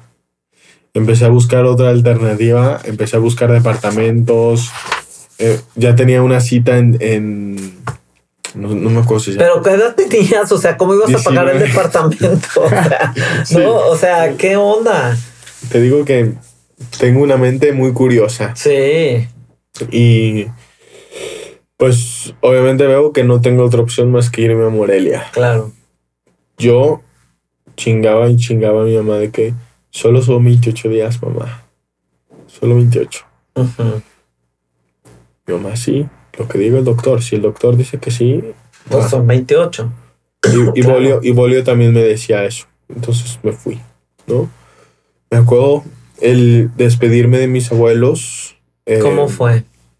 Sentí como que mucho apoyo. Me sentí reforzado. Como que ya sabía que, que tenía apoyo. Eh, ¿Qué te dice tu abuela? mi abuela me dice, me dijo algo muy curioso que me dijo, güey, yo sé, conozco a alguien que pareció, que pasó por algo parecido y ahorita está increíble. Ok. Confía, confía. Mi abuelo de que me faltó darte tu domingo. Ay, cosita. Ay, no es en serio. Ay, no, que- cosita. que te vaya bien. O sea, mi abuelo como si, como si nada hubiera pasado de que, güey, aquí te espero. Todo está bien. ¿no? Eh, me voy a la estación de camiones, me despido de, de mi chofer. Hasta eso me, Hasta eso te llevaron. me llevaron. Ajá. Yo me acuerdo que mi chofer también estaba como que un poco Conmovido. conmovido de que... Y me dijo, güey, mucho ánimo. Ay, qué lindo. Me acuerdo que me dijo, güey, las drogas son cabronas. Wow, él sí sabía. Él sí sabía. Eh, me bajé, me subí al camión y fue ¿Cómo fue ese viaje? muy pesado. ¿Doloroso? Más que doloroso fue como, pues yo me saqué de pedo. O sea, dije, ¿ahora qué? ¿No? Aunque, aunque mi mente me decía, son 28 días, para mí era, güey, ahora sí estoy fuera de mi casa. ¿no? Como la incertidumbre. Ahora sí ya no pertenezco, ¿no? ¿A dónde voy? ¿no? Sí. Eh, llego a Morelia y, y- y mi doctor me recibe como si todo está bien, como si nada hubiera pasado. Y eso hoy lo sigo recordando y es increíble cómo ese señor hace que, que estés tranquilo por más de la chingada que estés. Wow. ¿Así te sentías? Así me sentía tranquilo. O sea, por más atormentado que estaba, es en ese momento me sentía tranquilo. Toqué el piano, ayudé a la mudanza de su hermana, Wow. fuimos a comer. Este, increíble. Al día siguiente, ¿El doctor sabía ahí ya que, que te drogabas? no, ¿No? el doctor nunca supo. Eh, me dice, obviamente ya sabía, por algo me recomendó irme a ese Sí, por el tema del alcohol a lo mejor, ¿no? Yo, yo creo que él ya tiene muy estudiado esas actitudes. Sí. Entonces ya sabía que padecía de algo de eso. Ajá. Eh, me dice, güey, habla para que te internes. Sí. Está cagadísimo porque yo, súper fresa de que, güey, son cuartos individuales, ¿no? Ah, que- la suite, la suite presidencial, Sí, sí, este, ¿qué costo tiene? No? O sea, casi, casi. No que, manches. Oye, pues no nos quitan el celular, ¿verdad? No. Tampoco. Soy que- artista. Ay, no, no, no. Ajá. Este, hasta hoy en el, hoy en día, el padrino me sigue diciendo que, güey, ¿te acuerdas cómo oye, las mamadas que me ponías? Ajá, ajá. Y súper chistoso, me, me dicen, hay lista de espera, o sea, estamos llenos. Y yo, "Oh, No. gracias. Ah, porque ¿cómo te imaginabas que era el centro de rehabilitación? Horrible. O sea, yo pensaba que era un anexo. Ok.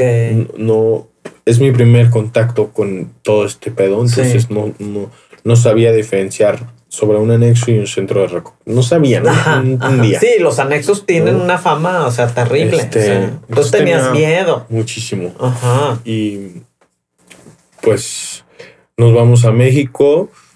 Yo manejé esa ida a México y me acuerdo que le sacaba preguntas a mi doctor. Le decía, bueno, es que ya no lo entiendo, güey. Le decía, neta, ¿por qué? O sea, ¿qué, qué tuvo que haber pasado antes para poderme evitar todo este? Me dijo, güey, no es, no es de evitarlo. La vida no, no hay que evitarla, güey. Si hay que tocar fondo, hay que tocarlo, güey. Me dijo, no trates de cambiar nada de ahorita ya. Piensa en qué quieres hacer A futuro. a partir de hoy. Y aprende de todo esto. Y dije, boludo, ¿cómo quieres que aprenda, güey? Seguimos platicando de historias, de, de cómo, de por qué mi papá se comportaba así, etcétera. Preguntas tú, cuestionamientos que tenías, ¿no? Eh, jamás había platicado así con él. O sea, yo creo que fue de 19 años que he estado con él, fue la primera terapia sincera, de pura verdad. Wow. Eh, llegamos a México, descansé. Me acuerdo que hablé con una, con una amiga de México y todavía seguían las mentiras de ese personaje. ¿De veras? Me acuerdo que le dije que no, pues estoy en México porque es un lockdown. Ay, no. De, un de, de mi manager me trajo de lockdown. Voy a estar desconectado 28 días. No. Este, pero después nos vemos. Wow. ¿no? Y ese, ese mismo día hay un, hay un amigo, muy amigo mío, que lo quiero muchísimo, que también se internó ahí, eh, que es amigo del doctor también, Ajá. que conocía al director. Entonces como que Bolly le dijo, güey, ayúdanos Sí. a que lo acepten ya. Lo logró. Bien. Eh, no, no Pues bien. no, para ti no, porque tú no querías. Sí. Sí, claro. Este, entonces me dice Bolly que, güey, cambio de planes, nos vamos hoy. dile a, a este chavo que si puede venir por nosotros a las seis. Porque yo tengo, yo tengo una terapia familiar ahorita Ujú. y quiero que vengas, ¿no? Me acuerdo que bajé a la terapia familiar y era una familia con un hijo que era ludópata, O sea, adicto al juego. adicto al juego. Eh, Bolio les dice, ¿saben por qué invité a Ro? Porque hoy va a cambiar su vida. Dice. Mm. Y dice, Ro, platícales. ¿Qué vas a hacer hoy? Y yo, pues me voy a ir a internar. ¿Y por qué te vas a internar? Pues porque quiero regresar a mi casa. ¿No? Eh, la, la mamá del chavo, sin conocerme, yo en mi vida la había visto, se pone a llorar conmigo y, y me dice, yo no soy tu mamá y me siento súper orgullosa de ti. Yo no entendía por qué se sentía orgullosa de mí, pero yo me sentía asqueroso. Eh, todo va a salir bien y, y aquí nos veremos cuando salgas. Guau. Pues llegan por nosotros, nos vamos. Me acuerdo que yo me quedaba dormido. El, cua- el cuate del doctor me, me venía platicando lo que, lo que, de lo que se trataba. Y yo me quedaba dormido. emocionalmente estaba destruido. Entonces Sí. era mucho el cansancio. Claro. Y, y volvió. Te duermes, cabrón. Escucha. Sí, pon atención. Sí. Ajá. ¿no? Y me sentí en ese trayecto muy apapachado Mm, por ellos. aceptado. Aceptado. Mm, con- me daban muchos ánimos. eh, yo llegué al lugar y mi perspectiva cambió. Lo primero que, que ves al llegar es un ángel en una fuente Wow. eh, y todo verde. Todo verde. eh, Súper cuidado. La- lo- los mismos internos lo cuidan Wow. con sus servicios. Eh, y bueno, ese día fue el día que el doctor supo por mí que me drogaba, pero yo, yo sigo sintiendo que ya sabía él. ¿no? Sí, ya presentía o ya porque conoce el tema y, las actitudes y todo. ¿no? Eh, entonces, pues total, me reciben, me explican cómo está el rollo, me quitan mi celular, ¿no? claro. Este, y, y me toca despedirme de mi doctor, ¿no? ¿Cómo fue esa despedida? Yo me sentí muy... con mucho miedo. Yo le dije, güey, en 28 días, cabrón. 28 días te veo. Sí, sí, sí, sí, sí. Ajá. Y me fui, se fue. eh, pasé rápido. El primer güey que me recibe, le hice la polla. Ajá. Chaparrito, simpatísimo. O sea, lo quiero muchísimo. Y mi hermano, ¿cómo estás? Increíble. Wow. el trato increíble. Eh, me sentí, obviamente pasan como un cuartito para desintoxicarte. Yo venía Sí. súper sano. Ajá. O sea, eh, ese día no me metí nada, entonces pues me sentía bien, pero tenía que estar ahí por protocolo. Claro. Son, son varios días, ¿no? Sí. Creo, para que el cuerpo. Sí. o sea, Eh, me recibió un cuate, yo me sentí como en la película de Juego de Correr o Morir, Ah, sí, sí, sí, sí, sí, sí. sí. este, en la de Maze Runner, que como es un lugar chiquito y hay un güey que te enseña, que te dice, mira, aquí sembramos y aquí todo. Ajá. Y así me lo enseñó el lugar este güey. Y me sentí parte desde el día uno. Bien. Me costó mucho trabajo acoplarme y aceptar de que ya estoy aquí. Me acuerdo que tenía un calendario de que 28 días. Sí, tú traías en la cabeza que era tu, como 28 tu límite. ¿no? Estar ahí 28 días. Incluso en mis tribunas, eh, yo les decía, pues ya nada más me quedan 26 días. Este, Ajá, o sea que aprovechenme porque. ahí es lo peor que puedes decir. O sea, ahí te agarran de carrilla. De veras. saben que no vas por 28 días. Ajá. A mí me dijeron 28 días porque así se divide el, el periodo de pagos. Ok, ah, ok. Por eso en la página web dice 28 días. Claro. Pero yo no sabía eso. Yo, yo pensaba que iba por... 28 ¿no? días y se acabó este asunto. Total, está cagadísimo porque... ¡Ay, mi güero! Todos ya, ya sabiendo, ¿no? Ajá. ¿no? Dentro de ese lugar pasaron cosas increíbles. A ver, Plat, compártenos.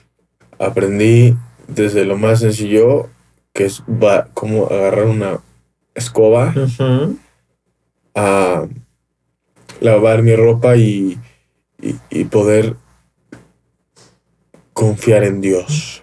Wow. Eso fue lo que más me dejó ese lugar. Es un lugar que tú puedes creer en lo que tú quieras, pero está, está mucho la presencia de Dios. ¿En qué sentías, dónde sentiste la presencia de Dios? ¿En qué momentos? Y porque te van enseñando, yo creo, la humildad, ¿no? Como bajar el ego Sí. con esto de barrer, lavar tu ropa. Me imagino que para eso se hace. Sí. Fíjate que hay. Está increíble como cuando llegas a ese lugar, todo se te olvida. O sea, el cómo estará tu familia, eh, cómo, es, cómo está Guadalajara ahorita, todo estás como que concentrado en ahí, Ajá, ajá. En tu presente. en tu presente. Eh, vas acompañado de un padrino, entonces el, el proceso es increíble, o sea, momentos buenísimos. Yo me acuerdo que cinco días antes yo estaba como a huevo, ya me voy a ir. Ajá. Estaba en mis últimas juntas, así como, güey, Ya, que se acabe me esto. estoy despidiendo. ya en, en las juntas yo ya me despedía de todos, de que, bueno, pues ya me voy a ir. Este, gracias por estar aquí. Ajá. Y me dice uno de los responsables de que, oye, pues te vinieron a ver un tal bolio. Y yo, no mames. Ya vinieron por mí. Ya, ya me viene a decir, pues, ¿qué onda cuando? Este. Se le abrieron los ojos, Sofi, como no tienes una idea. ¿De veras? Me dijo, ¿te ves bien? Y yo, pues sí, porque ya me voy. Ajá. ¿no? Me dijo, este, sí, sí, sí, ya te enteraste que el, el proceso recomendado es tres meses. Y yo, sí, pero, pues ya, ¿no? Eh, pues ya lo hablamos con tus papás. Eh, ¿Quieres seguir bien? Te tienes que quedar. Si no te puedes, te puedes regresar conmigo hoy, pero no vas a regresar a casa de tus papás yo me sentí súper manipulado. Ok. Me sentí con muchísima culpa de, güey, me la aplicaron. ¿Te enojaste? Muchísimo. Ok. Eh, me acuerdo que me senté enfrente del ángel a llorar después, ¿no? Eh, y ahí es como simbolizo a Dios, porque se me acercó uno de los padrinos, se sentó conmigo. Me dijo, ¿qué pedo, güey? Y yo, no, pues, que me quede dos meses más, cabrón. Yo no sé por qué te la haces de pedo, güey. Tanto tiempo has sufrido, güey. Llevas 27 días sin sufrir, feliz, no te hace falta nada, güey. Tienes agua, comida, te chequeamos, güey. Hay Compañía. actividades, compañía. Güey, ¿para qué te quieres salir otra vez al cagadero, güey?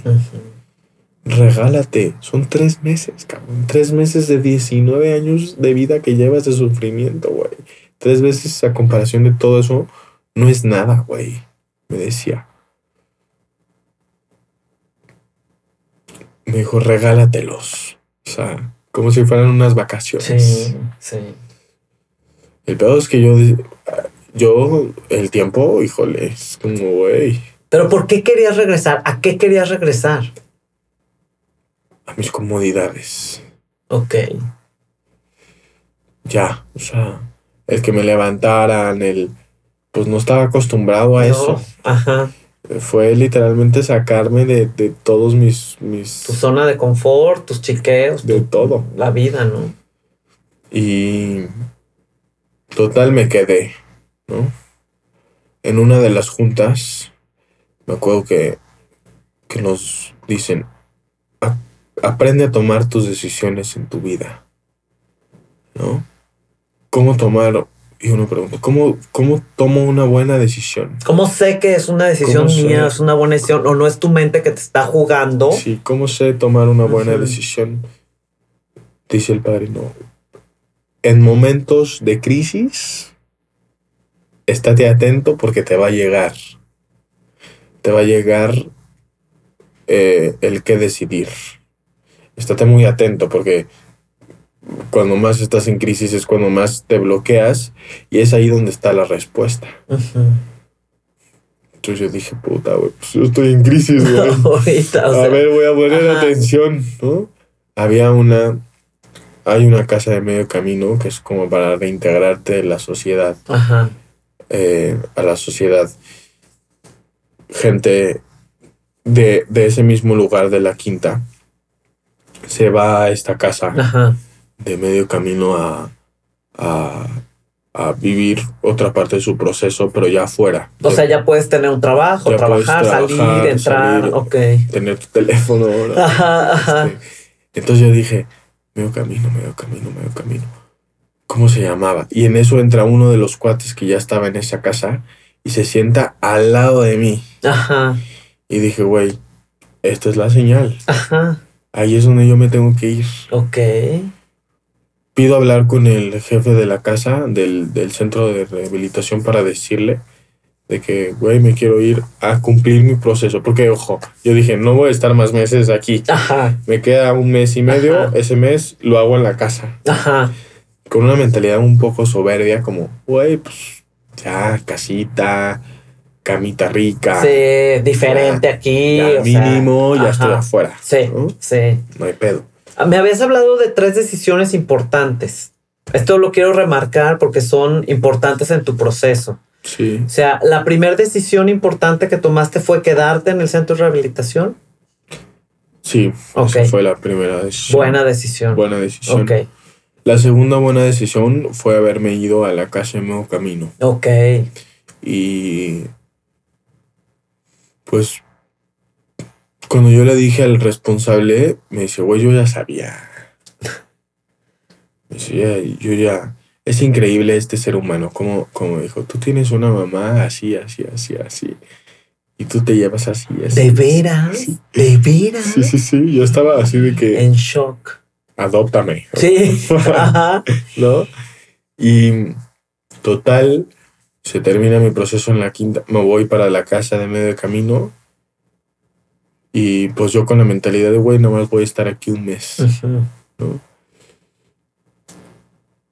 Ese primer día me dice un padrino, te voy a presentar a tu padrino que te va a ayudar. Ajá. Es un güey como tú.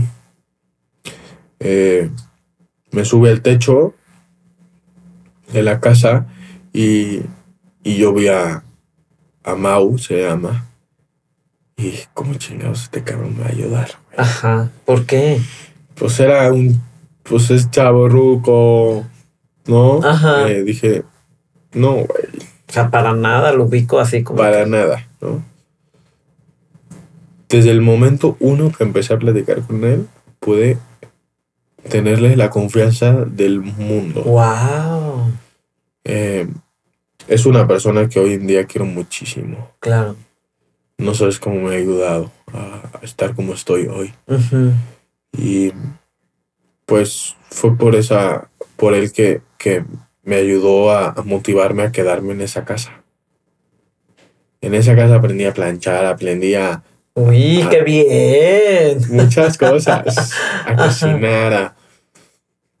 Me formó muchísimo, hice amistades que yo hoy extraño muchísimo. Me muero de ganas de ir a México a visitarlos otra vez. Pero gente que ya veía el verdadero Rodrigo. Wow. Yo creo que por eso me encariñé demasiado. Porque ya me veían como verdaderamente soy y no el lado artístico. o sea, Ese- tu esencia, no este personaje. ese les valía gorro ya. Ajá. es increíble cómo, cómo las cosas em- empezaron a, a, a irse para un bien. Ujú. Yo, yo lo diría así. Pasó el tiempo, venía a visitar a Guadalajara. ¿Veías a tus papás en este, en todo este tiempo que, que estuviste en la clínica de rehabilitación, en la casa de medio camino? ¿Había visitas de tus papás o cómo era este contacto? Primer viernes, fin de mes, venía, primer viernes del mes, venía a Guadalajara. Ajá. Viernes, sábado y domingo me tenía que regresar porque a las, antes de las nueve tenía que estar en la casa. Ah, ok. Eso en la de medio camino. Ajá. Ajá. La primera visita que tuve a Guadalajara, ¿Cómo fue? muy diferente. Muy diferente. Sentí a mis papás increíble. Pude, pude sentir lo que es tener una familia. Yo te voy a platicar algo. Yo crecí siempre con mucho apapacho de mi papá, pero lo sentía muy falso. Ok. esa primera vez que visité Guadalajara, que me abrazaron de, de hola, lo sentí, wow. Qué hermoso. Y qué fuerte, porque viviste 19 años sin sentir este núcleo familiar como, como, como tuyo. Sí, Y esta realmente es la primera vez que lo llegas a sentir. Wow. literal. Y fue increíble. Me acuerdo que yo quería hacer todo. Quería ver a todos mis amigos, quería salir. Obviamente, pues como era mi primera vez tocando Guadalajara, era peligroso. Sí, sí. Entonces, pues no pude, no pude salir. Todos los domingos nosotros solemos ir a misa en el club, comer ahí, Ajá. pasar un día de familia. Sí. Fue el primer domingo después de 19 años que pasaba con mi familia. Wow. Siempre o me iba o no iba. De veras. o nunca, nunca me quedaba todo un domingo con ellos. ¿Y cómo fue? Increíble. Yo la neta es que estoy muy agradecido con, con cada una de las personas que me topé en mi proceso. Porque gracias a ellos, Sofía, hoy puedo volver a ver a mi mamá y a mi papá a los ojos. Y decirles, te quiero. Es, es cabrón como de pensar que perdiste todo, nunca se fue. Solo estuvo ahí. Ellos siguieron con sus vidas. El que se tenía que poner al pedo era yo. Y pues ya me regresaba a México, volví a Guadalajara y así estuve un tiempo. Hubo una última visita que vine a, a Guadalajara que dije, ya no me quiero ir. Yo le dije a mi mamá, mamá, ya no quiero regresarme a México. Ajá. Ya, o sea, para mí el despedirme, volver a venir, ya. O sea, era difícil para ti. A pesar de que estabas muy contento allá en México, en la, en la casa Sí. esta. Era muy, muy difícil para mí. Esta última vez que vine a, a, a Guadalajara a visitar, me fui a Chapala con mis cuates. ¿Y Eh, cómo te fue? Increíble. ¡Ay!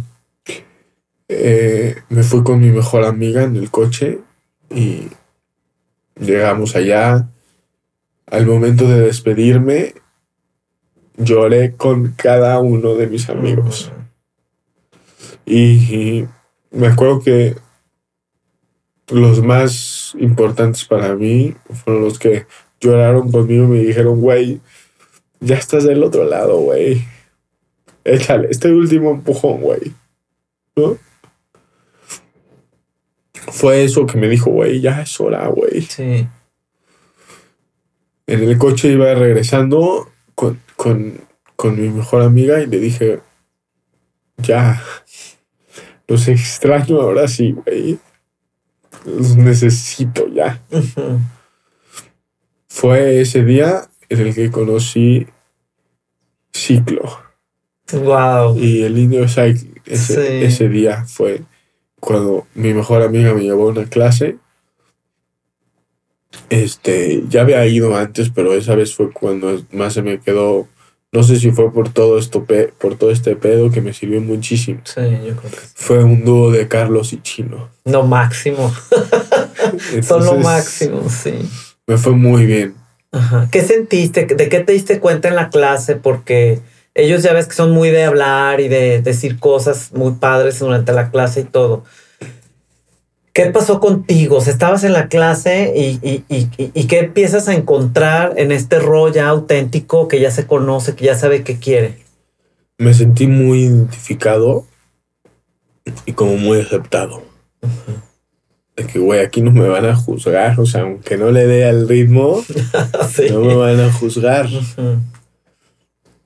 Y acompañado. Como que cada clase me sentía muy acompañado. Eso es una historia más allá, pero entonces llego con, mis, con mi mamá y le digo, mamá, yo solo me voy a regresar a México por mis cosas. ¿Y qué te dijo ella? Ve a ver a Bolio. Ujú. Y fui a ver a Bolio. Y Bolio, increíble. O sea, me abrazó y me dijo, cabrón, te amo, güey. Te ves diferente, hablas diferente. Eres otro, güey. ¿qué quieres que haga por ti? Me dijo. Wow. Eso fue la- Wow. Me dijo, ¿qué quieres que haga por ti, güey? Y yo ya me quiero ir a Guadalajara. Ahorita mismo. Agarré mis cosas, me despedí de la gente de la casa y me fui. La despedida de la casa de medio camino fue pesada. ¿Por qué? Tenía miedo porque pues yo sabía que iba a estar cabrón, que iba a ser un duelo. Pero, pues bien, porque me dijeron cualquier cosa, güey. Agarras un pinche avión y aquí tienes tu cama, güey. Y me regresé a Guadalajara. Oye, pero ahí pasó un evento de, de este papelito de tu mentor, de tu padrino. ¿Te acuerdas? Sí, Que te faltaba hacer un proceso. sí en, la, en la casa de medio camino yo me salí antes, ¿no? Ajá. Eh, antes de cumplir mis tres meses. Sí. Entonces no hice mi cuarto paso, ¿Qué es? que es escribir todo lo que te pasó, todo lo que hiciste, lo que te pasó. eh, hasta hoy. Entonces me dijo que, güey, no, no estás encontrando respuestas porque no te conoces. Porque no, no sabes quién eres tú. Me dijo, como que ya no teníamos otra alternativa. Y me dijo, yo creo que lo que tienes que hacer es escribir tu cuarto paso. O sea, yo sí creo que ahí vas a encontrar quién eres. Sí. Es una semana, me dijo. Ajá. Y yo, va. Me fui, obviamente, ya con más ganas de estar en ese lugar. Sea, Claro. Ajá. te lo juro, te hace mucho bien estar ahí. Es un lugar increíble. Y te encanta regresar. O sea, yo hoy te puedo decir que prefiero pasar un fin de semana ahí que sin hacer nada aquí. Ajá, claro. O sea, total, me fui una semana, empecé a escribir y, y increíble, cosas. ¿Qué pasó en ese proceso? ¿Qué, qué empiezas a descubrir? Recordé todo lo que te estoy platicando, todo lo que te he platicado hoy. No lo hubiera podido contar si no hubiera hecho ese cuarto paso. Ese cuarto paso me hizo acordarme de, perdón por el francés, pero del hijo de puta que he sido. Con mis papás, con mucha gente que me rodea, ¿no? El cabrón que he sido, ¿no? También descubrí cosas que por las cuales pasé, eh, que me marcaron y ¿Quieres compartir o no alguna de esas? pues yo fui un, un güey que de chiquito abusaron de él Sexualmente. sexualmente y quedó muy marcado en mí. Claro. Claro. Nunca lo había sacado hasta ese pinche día ahí. ¿Cómo salió? No sé, pero salió, ¿no? Tenía que salir para que entendieras muchas cosas de los porqués. ¿no? Me acuerdo que terminé de escribirlo. Llegó mi padrino el viernes y pues literalmente son cuatro horas que tú le estás leyendo a él y luego él te retroalimenta. Él pues básicamente me dijo, aquí estás tú, cabrón. Me dio una hoja que todavía la tengo, no, no, no tengo mi cartera. Me la enseñaste, la traes en tu cartera. enseñé. Me encantó, sí. eh, dice mis defectos de carácter, cómo soy, este, por qué soy así, por qué me comporto. O sea, es como un manual, son mis instrucciones. Si quieres que funcione. ¿Él lo escribió? Él los escribió. Ok. Pero es su retroalimentación. Ok, ok. Eh, De esa conversación que yo no tuvieron le, de. si yo no le pedí que lo escribiera y es como todo lo que soy yo está en ese papel. Cuando se me olvida o cuando estoy agobiado por algo, leo ese pedo Wow. Y me vuelvo a poner bien. Wow.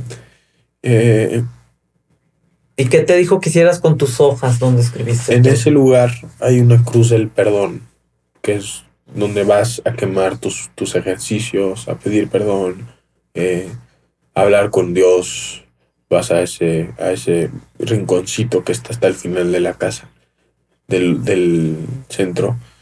Y la primera vez que yo me fui de ese lugar a casa en mi camino, me acuerdo que dije, gracias, cabrón. Gracias. O sea, llegué queriéndome ir y ya me voy a ir, güey. No a Guadalajara, pero me voy a ir a, a medio camino y, y, sé que es bueno. ¿no? Y le hice así, ¿no? Le hice, nos vemos pronto, cabrón, ¿no? Entonces me manda mi padrino a esta misma cruz a quemar mi paso. Me dice, güey, tienes que pedir perdón, ¿no? ¿Por qué? Porque el que escribiste es el verdadero Rodrigo. Es el verdadero Rodrigo que desde los 12 años escondiste. Tienes que aceptarlo, güey. Con estos defectos de carácter, con estas debilidades, con es, todo. Todo, ese eres tú. Y fui a la cruz y pues no, yo estaba cansadísimo, o sea, estaba en blanco. Sí, pues emocionalmente es un te drena, ¿no? Entonces nada más me senté ahí, me acuerdo que tenía un encendedor, estaba chispeando. Y empecé a hacerle así a las hojas, yo en mi pedo. Y no se prendían. Y yo, ah, pues está lloviendo, va. Secaba las hojas, no prendían. Y otra vez la vocecita. Pide, pídeme perdón, güey. Wow. Pídeme perdón, me decía me derroté. O sea, dije, güey, ya. Ya estuvo bueno. O sea, hoy es la primera y la última vez que te digo, no vuelve a pasar. No, no regreso a este lugar. Solo voy a regresar aquí si es para un bien. Pero no quiero regresar aquí recaído o no quiero regresar aquí mal. Si vuelvo aquí es porque yo quiero regresar aquí. Perdón, hablé con, como con mi otro yo y le dije, güey, yo sé que te dejé desde los 11 años, pero a partir de hoy te acepto y, y, y, y vivo contigo a partir de hoy, ¿no? Y se va a poner cabrón porque ya no nos conocemos. Exacto, pero pero la vamos a librar. Y le dije ese día a Dios que no me soltara. Y yo necesito fuerza, güey. No fuerza para dejar de drogarme, fuerza para dejar de chupar, sino fuerza para mantenerme así. Y me fui. Sentí que algo me faltaba, entonces volteé y le volví a hacer así. Y me fui en paz empezó a llover, empezó las hojas, en cuanto pedí perdón, se quemaron en chinga. Fue algo increíble y pues me regresé ya. Cuando llegué a Guadalajara, eh, pues fue ya el inicio como de una nueva temporada. Ajá. Estuvo, estuvo padre la llegada.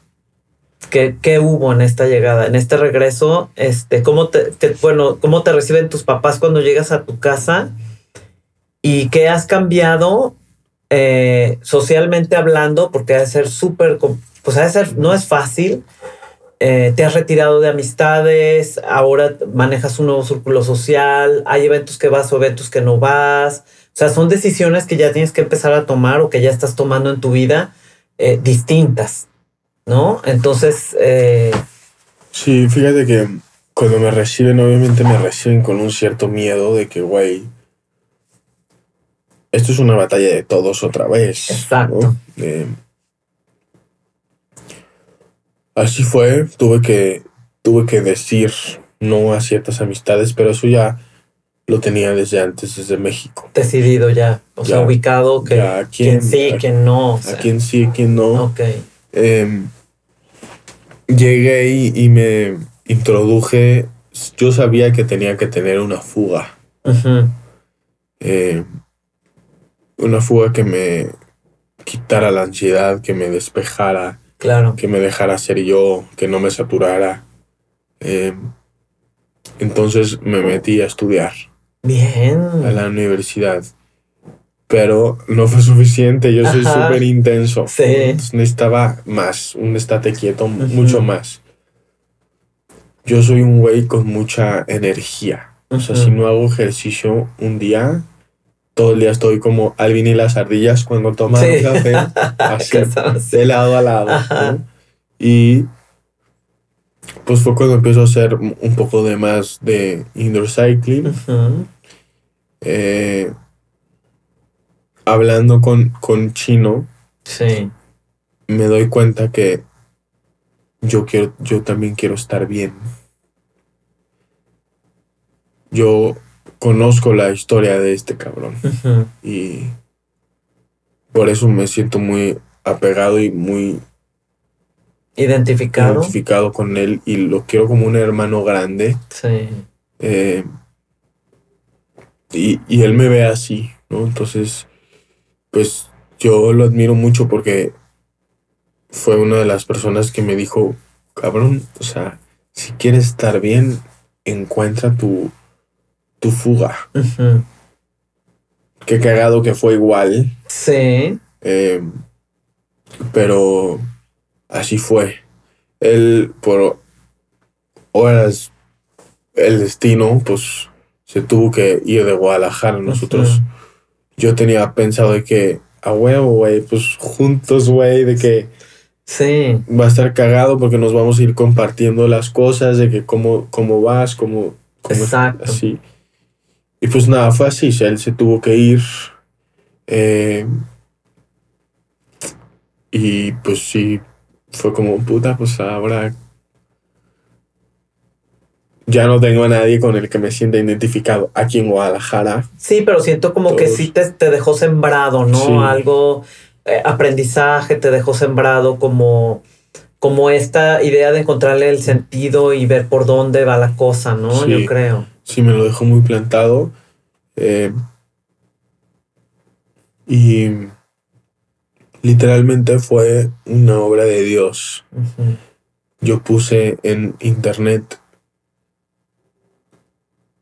estudios de indoor cycling y el primero que me salió fue Beats, Ajá, que es ahora donde que es ahora donde eres coach so- y das tus clases para que vayan. Sí. y eh, me acuerdo que comenté en una publicación de Instagram de que quiero ser coach. Ahí sigue el comment. Ajá. O sea, le dieron like para que se quedara ahí. Sí. Hay, hay algo que me conmueve muchísimo de, de esta situación porque la dueña, que se llama Gema, eh, ¿sabes algo, Sofi? Pocas personas durante mi vida han tenido tanta confianza en mí. Ah. Han dicho, güey, confío en ti. Pocas personas son las que me lo han dicho así. ¿no? Wow. Y Gema, yo sin conocerla, ella en, en Los Cabos y yo aquí, con unos pinches videos que le mandé yo en una bici, me dijo, confío en ti. Wow. Entonces, para mí eso es muy cabrón hoy, porque no sabes el bien que me ha hecho ese lugar. He podido entablar conversaciones con mis papás. He tenido sonrisas otra vez. He vuelto a ser una persona alegre gracias a ese lugar. ¿no? Y gracias a esa oportunidad que Gema me dio. Wow. Y es como mi, mi segunda mamá. Yo le digo así, porque me regaña me- y, y- y me dice cuando todo va bien también. Yo cuando doy clases es como, wow, o sea, es una oportunidad para yo sacar todo lo que yo traiga adentro. Yo sí- la clase la doy para mí también. Sí. O sea, Es tu medicina, ¿no? Es tu, tu momento, ¿no? Es tu terapia, parte Sí. de tu terapia. Y la vida, cómo ha cambiado. Ujú. Yo me despierto y veo mi cuerpo y digo, güey, wow, güey. O sea, sé que no todo es ejercicio y dietas, pero ya empiezo a salir con mis amigos y lo disfruto más. Ajá. Eh, ya no se me cruza por la cabeza el, el tomar o no tomar. Wow.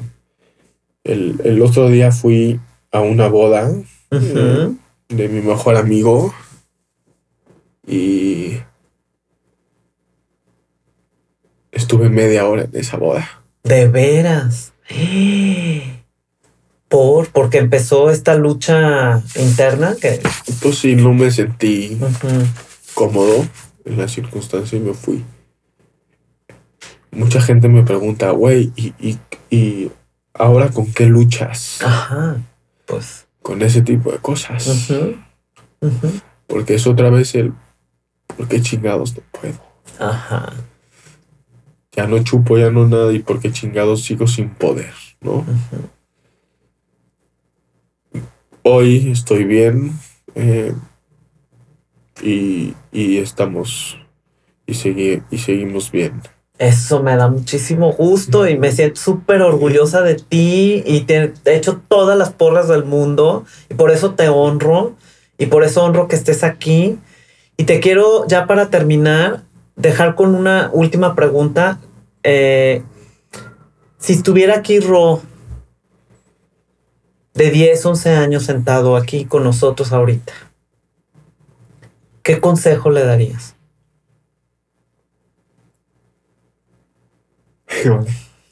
¿Qué le quieres decir a Ro? Porque está aquí sentado y está de 11 años. Pues yo creo que le diría que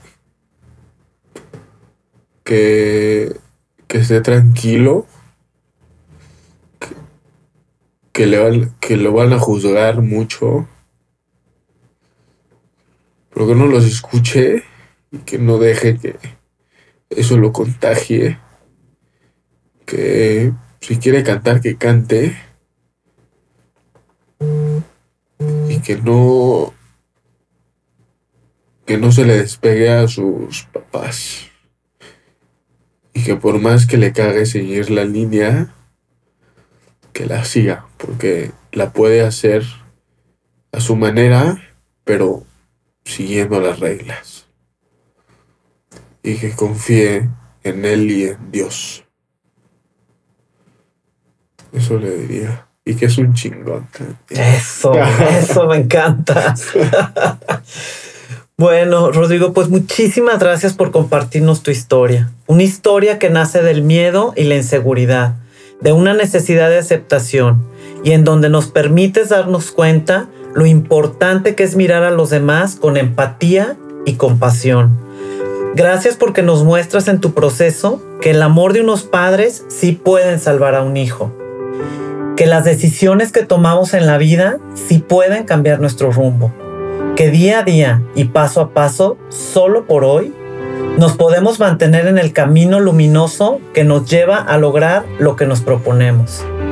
Gracias por permitirnos ver a la vulnerabilidad como la fuerza más grande, la humildad de aceptarnos con todo el equipaje que llevamos como el valor de enfrentar lo que se va presentando en nuestras vidas. Gracias porque nos has enseñado que quitarnos el personaje que no nos corresponde muestra nuestro propio brillo, nuestra esencia y que despojarnos de lo que no nos pertenece hace que los que nos rodean puedan realmente acercarse y amarnos tal y como somos. Gracias por mostrarnos que de lo no tan simple podemos dar la vuelta con otra mirada y lograr cosas extraordinarias.